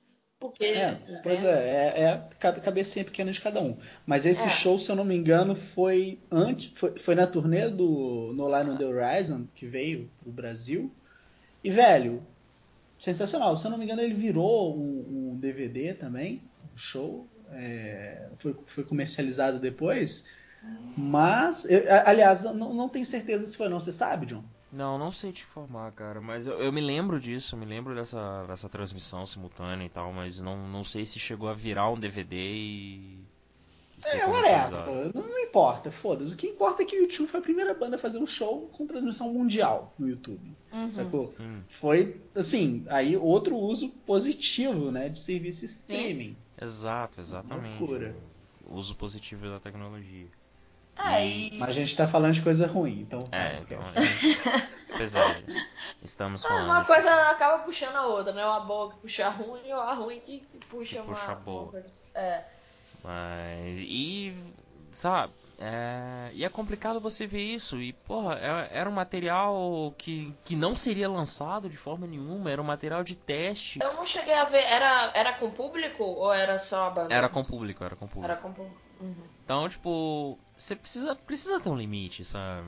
As, as pessoas precisam entender um, que a tecnologia é boa, mas que tudo na vida tem um limite. Ou tudo na vida precisa de um bom senso. Uhum. E aí a gente vai chegar no segundo caso que é o da gravação da DVD, do DVD da Sandy, que aconteceu essa semana, né? Foi. Foi no, no fim de semana, no, sábado e no domingo. Isso, isso, lá em Niterói, né? Foi isso mesmo. E muitas pessoas, né? Era, era uma gravação aberta ao público, todo mundo comprou ingresso, esgotaram os ingressos uhum. rapidamente, inclusive. A Mari ficou sem ingresso, a Fiquei sem ingresso, dela. Sandy, pô, sacanagem. E Foram, eram 400 pessoas em cada no sábado e 400 no domingo, mais ou menos. Era num, num teatro em Niterói. Um Exato. teatro lá. E, e aí muita gente foi ao show, né? A galera comprou ingresso, foi, ah, a gravação no DVD, bonitinho e tal. E aí muita gente começou a disponibilizar o conteúdo, gra tipo, ali sabe, gravando no Snapchat ou. YouTube. No, é, não, não sei se chegou a rolar Periscope também, mas enfim. Uh, o público que tava lá captando a gravação do DVD ali de, de forma, sabe, na mão ali mesmo e tal. e disponibilizando para todo mundo. E aí o o Lucas, né? Lucas, como é que é o nome dele? Lima. Lucas Lima, isso. Eu nunca lembro o sobrenome. Sempre confundo É Lima. com e sempre confundo com o Silveira, né? Da, E da também tem Lima, inclusive. É tudo Lima. Ah, é tipo, tudo Lima também? É, o isso, Silveira também tem Lima. isso eu não sabia. Mas o, o Lucas Lima chegou a tava, chegou a entrar né, através do Twitter e pedir pessoas pra pra tirar. deletar todo o material, porque, porra, era a gravação no DVD e o DVD vai ser lançado depois, então. Sei lá, não. Aquela coisa, né? Eu, como, como fã e tava acompanhando e tudo mais, é, né? não fui na gravação. Mas, é, a princípio, eu achei estranho o tanto de coisa que começou a sair. É, o primeiro dia de gravação foi no sábado. E aquele monte de vídeo no YouTube, e aquele monte de, de Snapchat. tipo, Eu, eu- eu sigo muita gente que, que tava lá. E eu falei assim, nossa, né? Por quê? Eu já fui é, na gravação de um DVD, na época foi o Acústico MTV Sandy Júnior. E a MTV foi muito rigorosa com relação a isso, tanto a MTV quanto a produção deles na época, a ponto de, se a gente tiver com um celular na mão, você vai sair do local. Não tem nem guarda o celular. É, você vai sair, você vai se retirar do local. Então, assim, eles foram muito rígidos com relação a isso, tá? Tanto que na época do Acústica MTV, as fotos que saíram, por exemplo, foram as fotos tiradas pelo fotógrafo da MTV e só. Quem tava lá viu, quem não tava viu quando lançou o DVD. E agora esse da Sandy, meu, aquele monte de coisa, eu falei, gente, ah, liberaram, né? Até pra gente assim batendo foto, gente que tava mais em cima, batendo foto que pegava a plateia embaixo, aquele monte de gente com celular na mão. Eu imaginei que estava liberado. Aí quando eu vi no Twitter o Lucas pedindo, mas ele tava pedindo assim, pelo amor de Deus, tipo, tira isso do ar porque pode dar um problemão que você não imagina o tamanho. E pode, e eu vi ele falando com umas pessoas e as pessoas falando que não iam tirar, e ele retrucando, ele falou: "Olha, se você não tirar, pode ser que essa música nem entre", que era no caso música inédita. Então, assim, eu, eu percebi o desespero e o apelo pra tirar. Então, por que não, não fez um controle na hora, sabe? Porque eu acho muito inocente você achar que você vai colocar 400 fãs ali dentro, porque eram fãs que compraram, obviamente, o ingresso, e com o celular na mão, com câmera. Teve, teve foto de câmera profissional. Entrou com a câmera, porque deixaram. Ah, vou entrar com a câmera pra ficar segurando ela aqui, não vou tirar foto. Claro que vai tirar, sabe? Então acho que é também a, a falta de organização, talvez, na hora de tentar é, impedir de certa forma. Porque se deixar entrar, certamente vai vazar muita coisa. Isso É. não tem como, não tem como controlar, sabe? A galera não, não se segura, literalmente. Verdade, fa- faltou um pouco assim da, da equipe da Sandy ter essa ter esse cuidado de avisar, de implorar para não fazer isso, ou de, sei lá, até em último caso não deixar entrar com nenhum tipo de equipamento. Mas é aquela coisa, né? Ser parte do, do bom senso das pessoas, né? Você tá ali, porra, é, é um material novo, é algo que vai ser lançado daqui a pouco, então, velho, Vamos, por favor, sabe, não precisa fazer isso. Você tá ali, é, e a gente vai chegar nesse, nesse assunto daqui a pouco. Mas, porra, aproveita o momento, sabe? Você tá ali, você tá num- numa ocasião especial, não só pra você, mas pro artista também, sabe? Então, Certamente. não- sei lá, não, não cabe esse, esse tipo de comportamento. E aí, você acaba vendo coisas do tipo. Nego vai pra show e fica lá com o celular de- ou com o iPad filmando o show inteiro, sabe? iPad. iPad. E, É. e ô, João, só, só uma dúvida, é, que talvez seja isso também. Eu vi o Lucas implicando mais a questão dos áudios. Ele falava, pode deixar o vídeo, mas tira o áudio. É, e pelo, pelo desespero, assim, será que isso tem a ver com o fato de registro das músicas? Eu não sei como é feito isso. Será que, por Não. exemplo, aquelas músicas inéditas que ela estava cantando ali, talvez ainda não estejam registradas, só vão Não. ser registradas Não, não, não. depois de gravar, ou não tem nada a ver? Não, não, não. Sem, sem chance. Não, é registrado, é. Registrado É. com certeza já tava, mas acho que é. Acho que é mais uma questão de não de não disponibilizarem pra galera ouvir antes, sabe? Ah, deixa, deixa o vídeo e tira o áudio, ok, sabe? Você não vai ouvir porra Uhum. nenhuma. O que importa ali no momento é a música inédita, é, é o É. áudio da música nova. Então acho que o apelo era mais por isso mesmo, sabe? De, Entendi. porra, vamos, respeita o trabalho, vai sair na hora certa, espera chegar a hora, sabe? Mas, sabe, e aí, tipo, voltando a esse ponto, né, do, do comportamento do ser humano com a tecnologia nas mãos, tipo, velho, qual a, qual a necessidade, né? Fora, tipo, a Mari fotografa, eu já fotografei alguns shows. A gente, porra, a gente sabe lidar com isso. Pô, você tá lá com a câmera, você, você tá ali a trabalho, você não tá. Ah, vou fotografar ou filmar o show inteiro pra, pra poder assistir em casa depois, saca? E com essa. com esse, com esse avanço tecnológico e tal, com essa possibilidade de se fotografar, filmar, é, transmitir ao vivo ah, pro seu amigo que tá do outro lado do mundo e tal, a criou-se essa esse mal, esse vício da da, da nossa geração, né, que inclui a gente Da também tecnologia, né? de se filmar um show inteiro, de se, sabe, de sa pegar um iPad da, da mochila, botar na, de frente pro palco e Tem ficar. muita gente com iPad, cara. Exato, e ficar filmando o show inteiro, sabe? E. Cara, pra quê? Pra que fazer isso? E, e você percebe que isso é cada vez mais comum.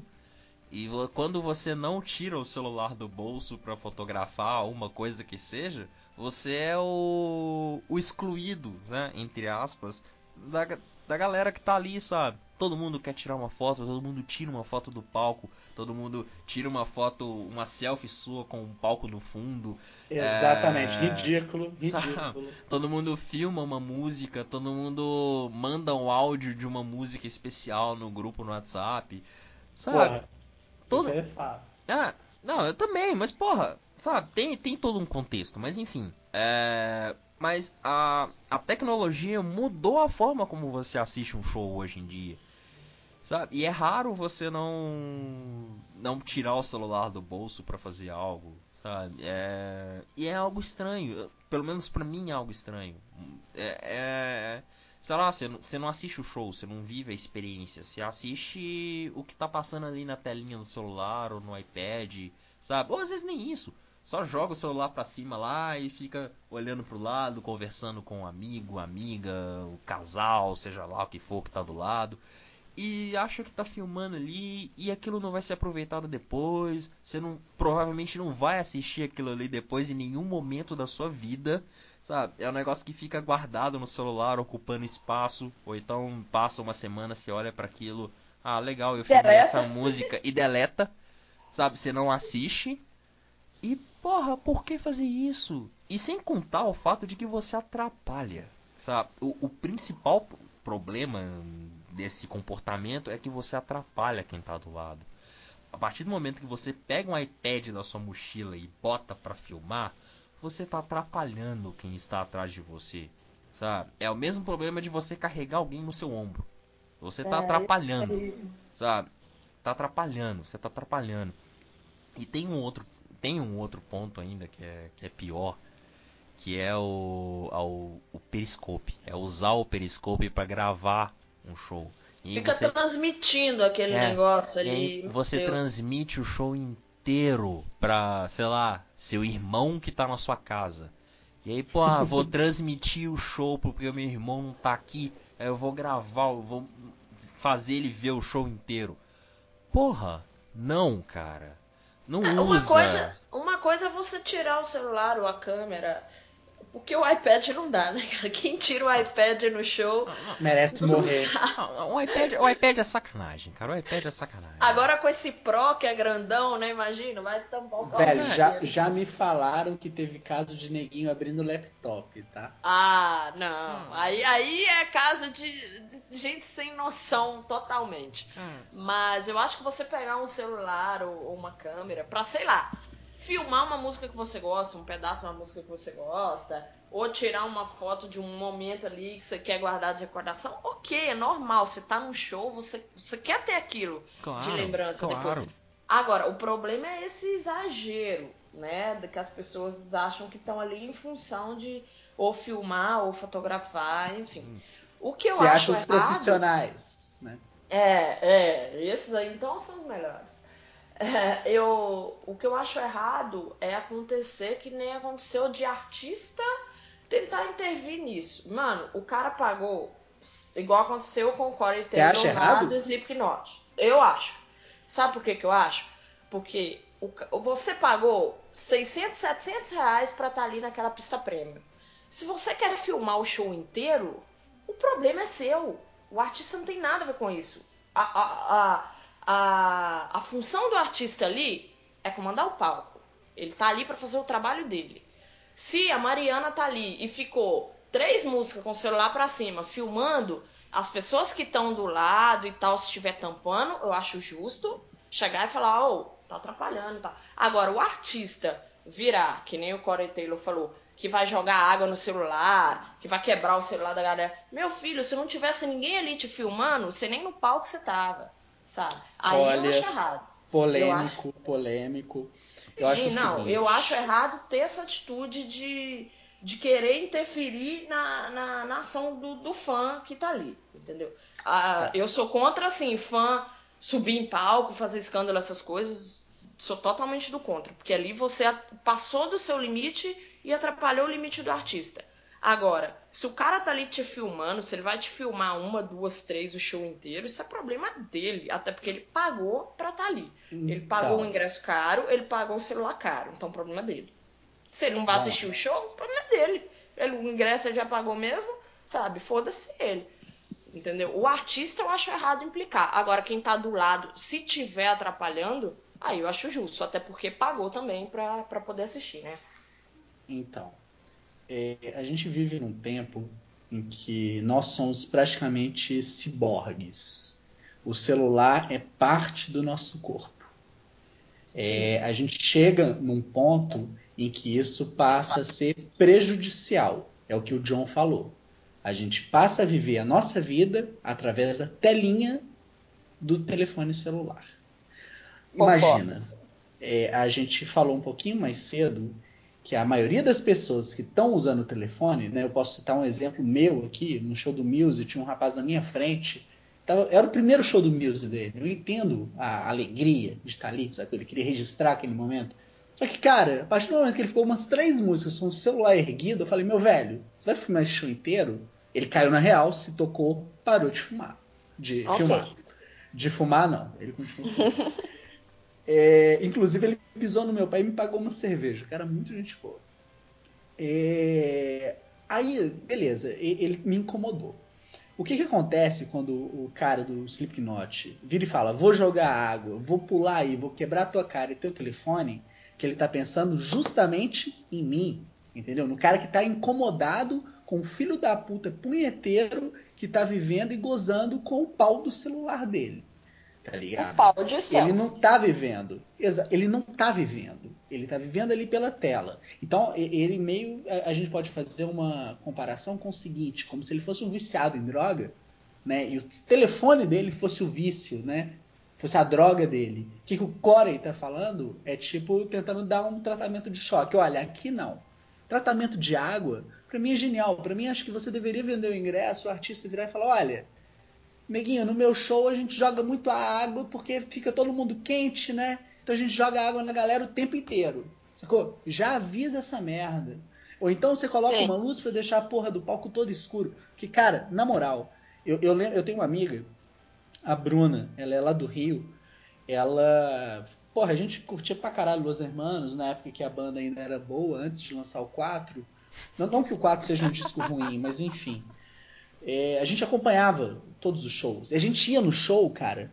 Ela, especialmente, eu, eu era, sempre fui pobre, fudido, nunca tive câmera digital, então eu ia curtir essa coisa. Meu celular, porra, vou bater foto como? Não tem como bater foto naquela merda.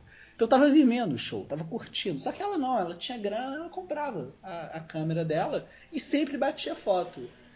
Aí quando o Los Hermanos anunciou que ia dar uma pausa, eu lembro de um depoimento dela que foi assim, marcante para mim, porque ela virou e falou: Olha, dessa vez eu não tenho foto porque eu escolhi sentir, eu escolhi viver. E ali para mim caiu uma ficha, sacou? Do tipo, caraca, é, é, muito. Isso, olha só, em 2006, 2005, hein? Eu não lembro exatamente quando foi essa turnê de despedida do Los Hermanos, mas, porra, isso foi numa época que o, o smartphone era saca? Não Artigo era. de luxo. Não era. Exatamente. Artigo de luxo. Não era todo mundo Uhum. que tinha. Câmera digital era mais comum.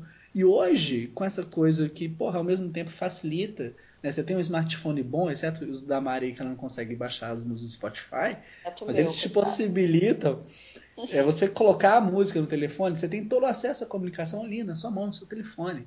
Só que ao mesmo tempo ele te torna um Android, sacou?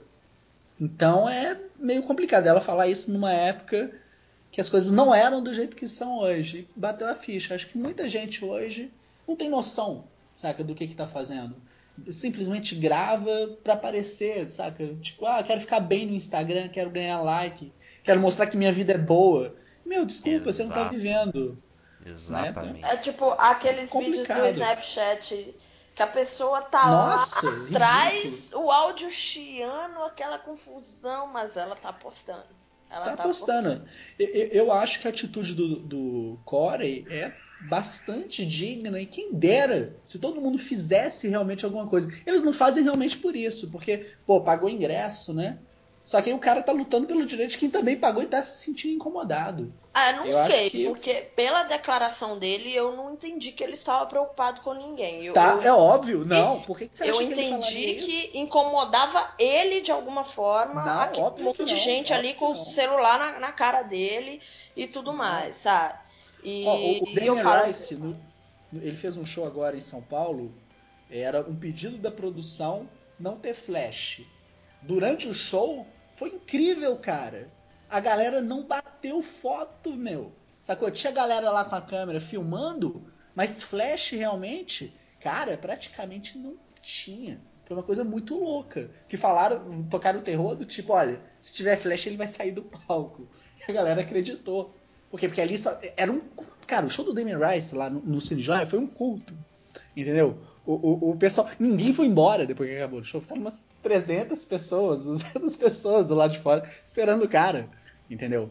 É uma loucura. Quando você gosta do artista, quando você não tá lá pra aparecer pro seu Instagram, pro seu Snapchat, você vive. Sacou? Mas quando se torna um evento grande, tipo um Rock in Rio da vida, desculpa. Você não tá lá pela música, você tá lá pra aparecer. E aí na hora que chega um cara igual o Corey, é super corajoso da parte dele, eu acho que digno. Ele deveria realmente pular e quebrar o telefone de quem tá filmando. não, quebrar o telefone do povo não, coitado do povo. É, depois ele compra outro, foda-se. Ah, ah, mas aí, né, aí não justifica quebrar então. Então, assim, claro que justifica, acho que tem, tá quebrando o show.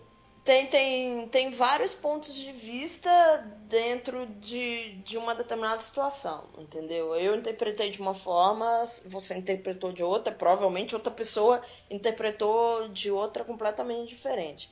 Mas é uma coisa que, meu, a, a tendência é, gostando ou não, a gente gostando ou não, é, é piorar, sabe? Porque cada dia que passa é um aplicativo novo, é um não sei o que novo, é um telefone novo, e a galera vive em função de registrar mesmo. É difícil, é um, é um controle muito difícil. Depende muito do público, da idade, da maturidade, depende de N coisas. Entende? Não, e, e vale, vale destacar também é, toda essa. todo esse, esse, esse contraponto, né? É, tem gente que, pô, tá ali, pega o celular e filma o show inteiro, filma uma ou duas músicas e tal. É válido, eu não. Longe de mim querer controlar o que as pessoas fazem durante um show, saca? É. Pra mim, o mundo ideal seria todo mundo curtindo o show sem filmar ou sem tirar foto. Talvez, sabe? Mas não porque ah, me incomoda, sabe? Mas é porque, porra, você tá ali, você pagou, curte o show, vive ali o momento, o artista tá ali, sabe? É, obviamente é alguém que você gosta pra caramba, você não tá gastando pouco pra ver show, né? Ainda mais aqui no Brasil. não- Mas, porra, então vive o momento ali, sabe? Ok, você pega o celular, filma um pedaço de uma música, tira uma foto, ok, guarda o celular, curte o show e tal. Não, não demanda esse exagero todo de ah, eu vou filmar o show inteiro, eu vou transmitir o show inteiro no Periscope pra, sabe, porque eu sou fodão e vou fazer isso e tal, e vou ter bateria o show inteiro para fazer isso. Saca? Então, tipo, não, não sei, é, tá um negócio de. É, é você ter limite, mas. Exato, exato. Tá, tá um negócio descontrolado. Até porque as pessoas não têm limites mesmo para isso, sabe? É, é, a gente volta a bater na tecla da educação, sabe? É, a pessoa tá ali e ela tá com foda-se pro que tá acontecendo do lado, se tá atrapalhando quem tá do lado, ou se ela tá assistindo o show pela tela do iPad e não vendo o palco mesmo, sabe?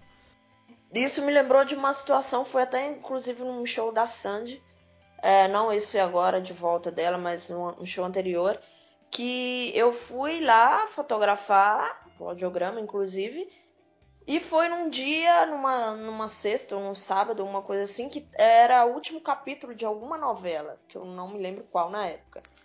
E eu estava, ela já tinha fotografado lá na frente, fui lá para trás para terminar de assistir o show. E tinha uma mulher numa mesa, os shows da Sandy aqui em São Paulo são todos é, com mesa. A mulher com um celular, desses que tem celular que tem televisão, né, hoje em dia.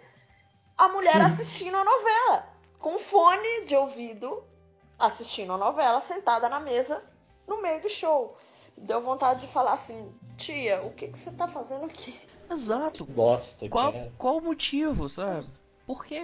Deve ter levado um filho, não sei. Eu sei que a mulher estava concentrada, assim, na televisão, com fone de ouvido, assistindo a novela, o último capítulo da novela. Então eu falo, o que, que você veio fazer aqui, né, querida? É, é foda. Sei lá, é, esse, esse, comportamento do ser humano com a tecnologia, é, sei lá, demanda um estudo muito maior, sabe?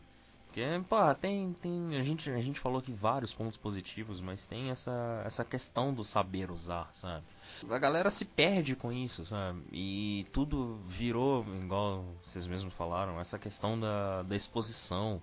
Você precisa de, de uma foto legal para um like no Instagram. Você precisa mostrar no Snapchat que você curte as baladas, curte os shows legais e tal, que você tá em todas. E, e você acaba perdendo momentos importantes, você acaba perdendo coisas importantes, sabe?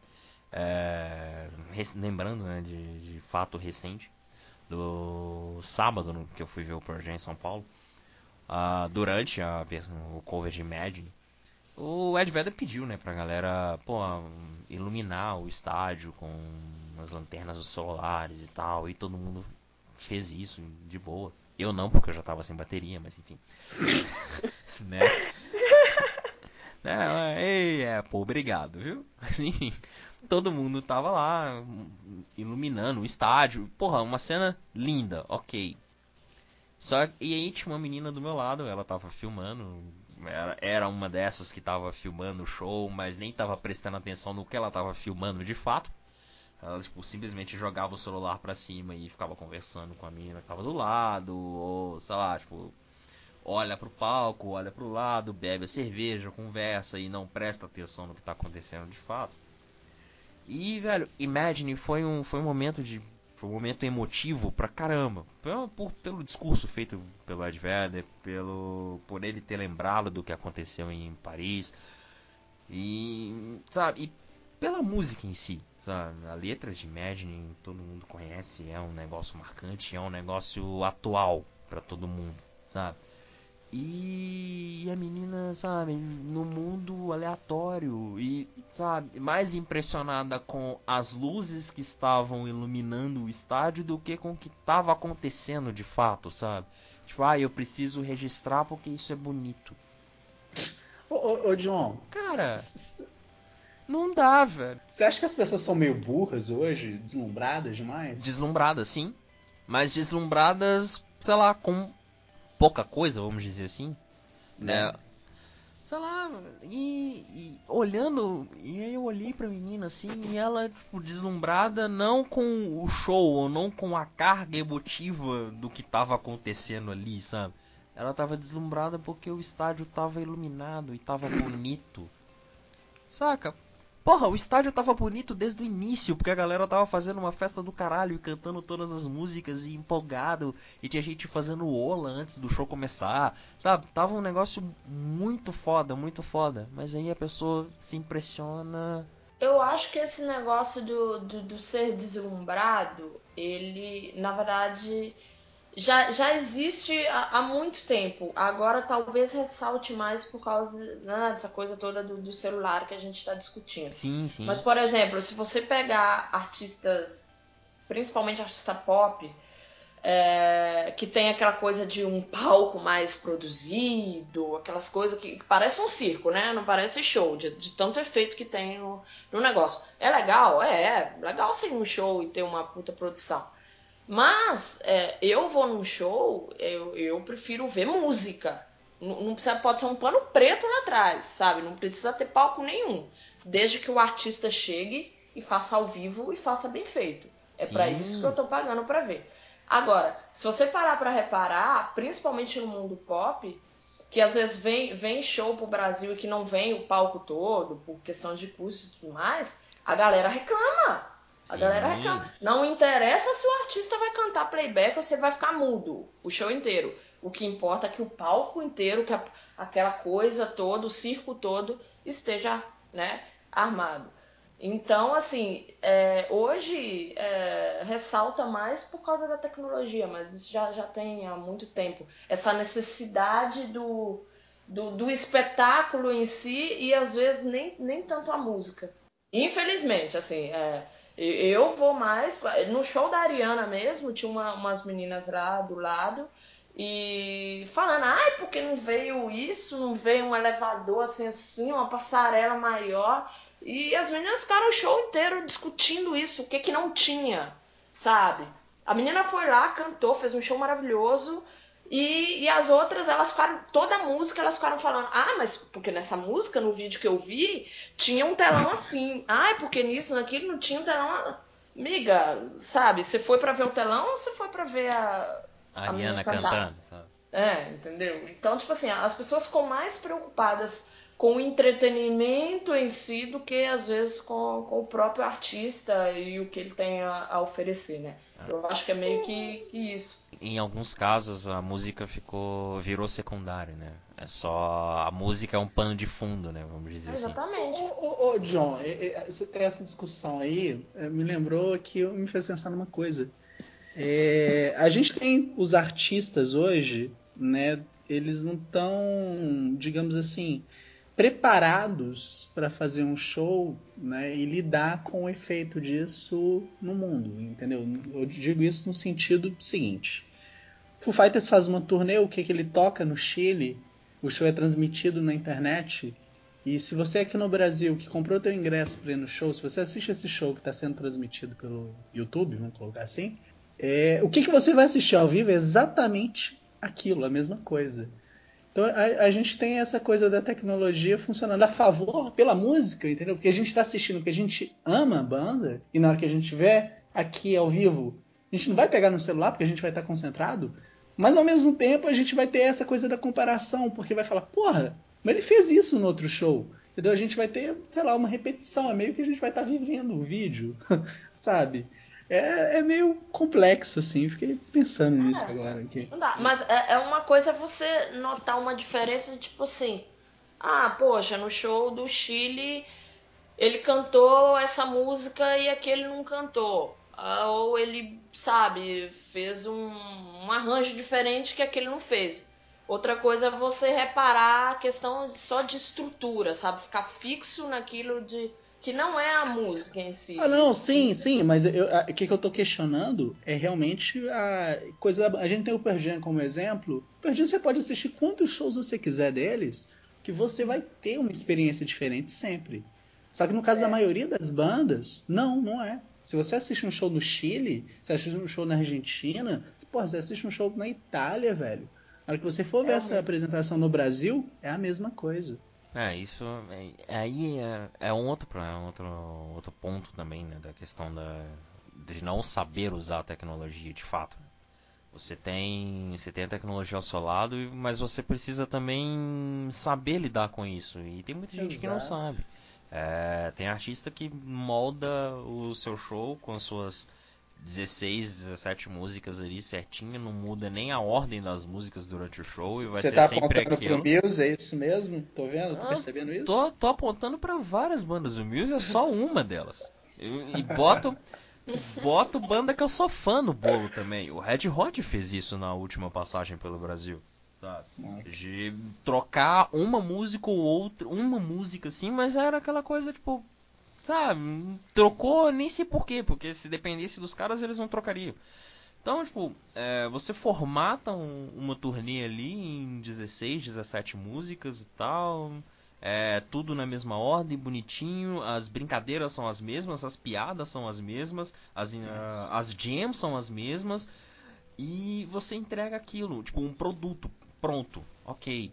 E, porra, se eu vi o show da abertura da turnê lá na casa do caralho, eu sei como é que vai ser. E aí, depois de um ano, aquela turnê chega aqui e é a mesma coisa, sabe? Isso mata um pouquinho, porque, porra, você já viu, sabe? Exatamente. E, e aí você precisa lidar com isso, a banda precisa saber disso, sabe? Porra, estamos transmitindo o show pela internet, né? Então a gente podia mudar, né? Vamos, vamos mexer um pouquinho. Nem que seja só naquele show que vai ser transmitido. Mas, porra, vamos, vamos mexer aqui, sabe? Vamos fazer uma coisa diferente, vamos brincar um pouquinho com isso, vamos aproveitar que a exposição vai ser enorme e vamos fazer algo legal. Não vamos entregar a mesma coisa, a mesma caixa ali, sabe? O mesmo embrulho. Então, Até porque o público não é igual, né? Tipo, você vai pra. Você toca hoje numa cidade, é, faz um show de determinado je- jeito, amanhã em outra cidade. O público pode ser mais agitado, pode ser mais calmo, pode ser que o público peça alguma música que você não Exato. tocou na cidade anterior. Então, acho válido isso também. essa Exatamente. De, de mudança. tem músicas que funcionam muito aqui no Brasil e que não funcionam fora. Tipo, tem bandas que tem música que, que sei lá, que o público brasileiro é fã pra caramba e que não funciona lá fora. Sabe? Ou que não, que não tem a mesma repercussão lá fora, sabe? Então, essa, acho que essa questão dá um, um podcast específico, né? Esse comportamento de lá pra cá, né? Do artista pro público. Isso aí É, dá os, os formatos né, de shows e por aí vai. é, isso dá, isso dá uma outra conversa, dá, dá uma outra e uma outra longa conversa, né? Né, bota longa nisso. Pois é, mas enfim, é, acho que a galera precisa aprender como se comportar ou como usar a tecnologia de uma forma positiva. Sim. Tá aí, a gente tem N coisas pra fazer com a tecnologia, N coisas boas pra fazer com a tecnologia no meio musical. Você pode, você consegue descobrir bandas novas, você consegue ter tudo ali ao alcance da mão. Você, consegue fotografar, registrar um momento que você queira guardar pra sua vida, sabe? Só que você precisa ter um limite, você precisa saber que aquilo ali não vai substituir o que vai ficar na sua memória, o que vai, sabe, o que você vai guardar ali com você. Então, você precisa, você precisa dosar toda essa, toda essa questão, você precisa saber como usar a tecnologia, Concordo plenamente, senhor. sabe? Então, porra, eu acho que a gente não tem mais nada a falar. Alguém tem alguma consideração? Não, so- sobre esse tema eu não tenho consideração mais nenhuma, não. Acho que a gente já falou muito, já falou legal, assim, o suficiente. Foi uma discussão bacana de fazer. Mas eu quero fazer uma, um Ah, jabazinho, cara. ah, É não. agora? Pode ser agora? É, então, Não? acho que nó- nós vamos, vamos abrir o momento do jabá, mas antes, antes disso, eu queria agradecer aos dois aí pela participação, pela, Oh. pelo engajamento maravilhoso nesse tema. É agora que a gente Ah. chora? É, agora que vocês começam a chorar, é agora que eu mando o boleto pra vocês pela, pela Não tocou participação. Taylor Swift, eu não vou pagar. Sabe? Eu vou colocar Taylor Swift pra tocar agora na edição, sabe? Puta que pariu, cara. Vai fazer isso por quê? cartão, Taylor Swift. vai todo mundo pagar os boletos. Mas, é, bom, eu queria mesmo agradecer vocês aí pela, pela participação. O Túlio que já tá virando de casa e a Mari que eu espero que vire de casa no- nos próximos episódios, né, nas próximas gravações. Desde que não me chamem mais de Fiuk. Ah, não. percebeu que a gente nem te chamou de Fiuca durante o. Que bom, que bom. Porque cada Fiuca vai ser outro boleto. Agora vai ser Eu, assim. ti- eu tinha esquecido do Fiuk. Pois Fiuk, é, desculpa. passou também, passou despercebido. Eu nem lembrei de te chamar de Fiuca. Mas, mas, eu, mas eu fiquei zoando ela pelo telefone, então. É, enfim, mas foi uma zoação leve, né? Não, nem Tudo bem, peguei. estão perdoados, estão É, perdoados. Ok. Então, acho que a gente pode chegar no, no momento aí das despedidas e podem fazer os jabás de vocês, o que, que vocês fazem fora do audiograma, o que, que vocês querem indicar para as pessoas, livros, CDs, DVDs, viagens, é, celulares novos, enfim, tudo o que vocês quiserem. em celular, não, pelo amor de Deus. Tudo que vocês quiserem indicar, a hora do jabá é agora. Oh, olha só, eu quero fazer uma recomendação aqui. É, Antes, né, eu tô lá, não esqueça, né, de nos acompanhar no Twitter, no Facebook, barra audiograma, arroba audiograma, também no Instagram. É, E eu também tô lá no Cinema de Boteco, cinemadeboteco.com.br, chega lá, dá, ó, dá as conferidas nas nossas dicas de filmes. Mas a dica que eu quero fazer é o seguinte, esse mês a Rocco tá lançando A Bela e a Adormecida, que é um livro ilustrado do Neil Gaiman, que é tipo um gênio, né? Ele escreveu Sandman, uma graphic novel super sensacional, vários livros incríveis como Oceano no Fim do Caminho, que é, eu recomendo assim, a leitura para todo mundo, sabe? É um livro que mexe muito com o lado emocional. Mas A Bela e a Adormecida é uma versão diferente, né, da Bela Adormecida. E é uma versão até ousada, assim, eu me surpreendi assim com o desenvolvimento da história. É voltado mais para o público é, jovem, né, infanto-juvenil, assim, mas é uma história que atinge adultos como qualquer coisa que no game costuma fazer. Então, se você tem o hábito de ler, não tem tanto hábito de ler assim, mas você gosta de pegar obras, né, relevantes que possam acrescentar alguma coisa para você, eu super recomendo. O, li- o livro é grande, sacou? Não é um livro formato normal, não. Então, se você tiver toque, desculpa aí, você vai ficar chateado. Mas, cara, lindão, lindão, lindão. Vale muito a pena. Bom, fiquei até curioso pra pegar, pra ler, mas eu acho que eu tenho que terminar um livro ainda, né? Tô, tô enrolando pra terminar o No Sufoco, o, o querido Chuck. Mas vou É. terminar e quem sabe, né? A gente não pega essa dica aí pra ler, porra. Então, tamo precisando. Pô, não, te fácil, cara. É pequenininho, velho. São menos de 100 páginas. Pô, é ilustrado, só que é livro pra você ler com criança, sacou? Aham. E é até legal. no- é, não vou dar spoiler do livro, Que bom. mas é, é um livro que é o atual. Saca? Vo- Você chegar e dar uma roupagem tão diferente assim pra Bela Adormecida. É, você não dá a história. É, é tipo aquele filme, A Malévola, né, que mostra Ah. sobre a perspectiva da Malévola. É, que eu, eu não sei, a, Bela- a Malévola é da Bela Adormecida? Ah, Whatever, foda-se, Não, sei sei, lá, acho que não. importa. Malévola tem Angelina Jolie, é isso que importa. É, cara. Vai lá assistir. é a única coisa importante. E é um belo filme, é um filme incrível, muito bom. É, E, e aqui o Neil Gaiman vai lá e pega essa história clássica e modifica ela, assim, lindo, lindo, lindo, lindo. Legal. Acabou o jabá? Tem mais alguma coisa que você queira passar aí? Eu, eu quero cantar, eu posso cantar? Não, cantar infelizmente você não pode. A Corta, é agora que a gente corta. lá. É agora. É, Mari Duarte, quais são seus reclames finais? Bom, além do Fiuca, é... enfim. Bom, gente, é. Ó, por favor, deixa eu falar agora, sério. Tá, ok. É, lá, Fiuca. Foi muito legal participar aqui, falar com vocês, né? Discutir um pouquinho sobre música. Vou tentar estar presente nos próximos. Eu acho que é muito bacana a gente poder debater e ouvir opinião, opiniões iguais e contrárias e, e a gente entrar nas discussões. Eu acho muito legal. E eu tenho certeza que para quem vai ouvir também é muito, muito legal isso. E é, não vou vender peixe não, tô, tô de boa hoje.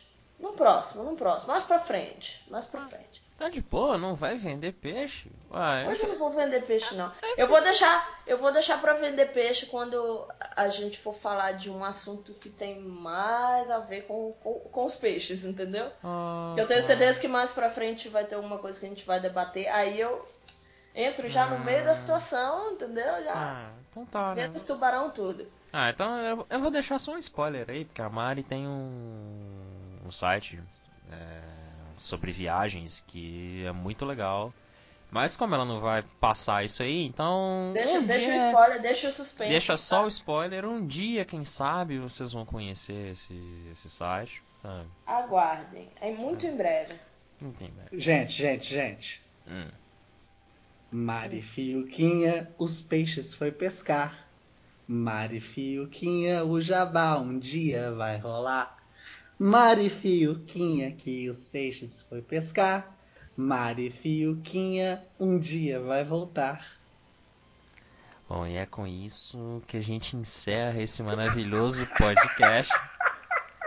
Eu é não com meu tenho. pedido de demissão do audiograma que a Eu gente não- vai encerrar esse podcast. Eu não tenho mais nada o que falar. É, a gente Eu só, volta. eu só tenho a dizer uma coisa, depois dessa eu não consigo falar nada. Ah, Só Gente, sentir.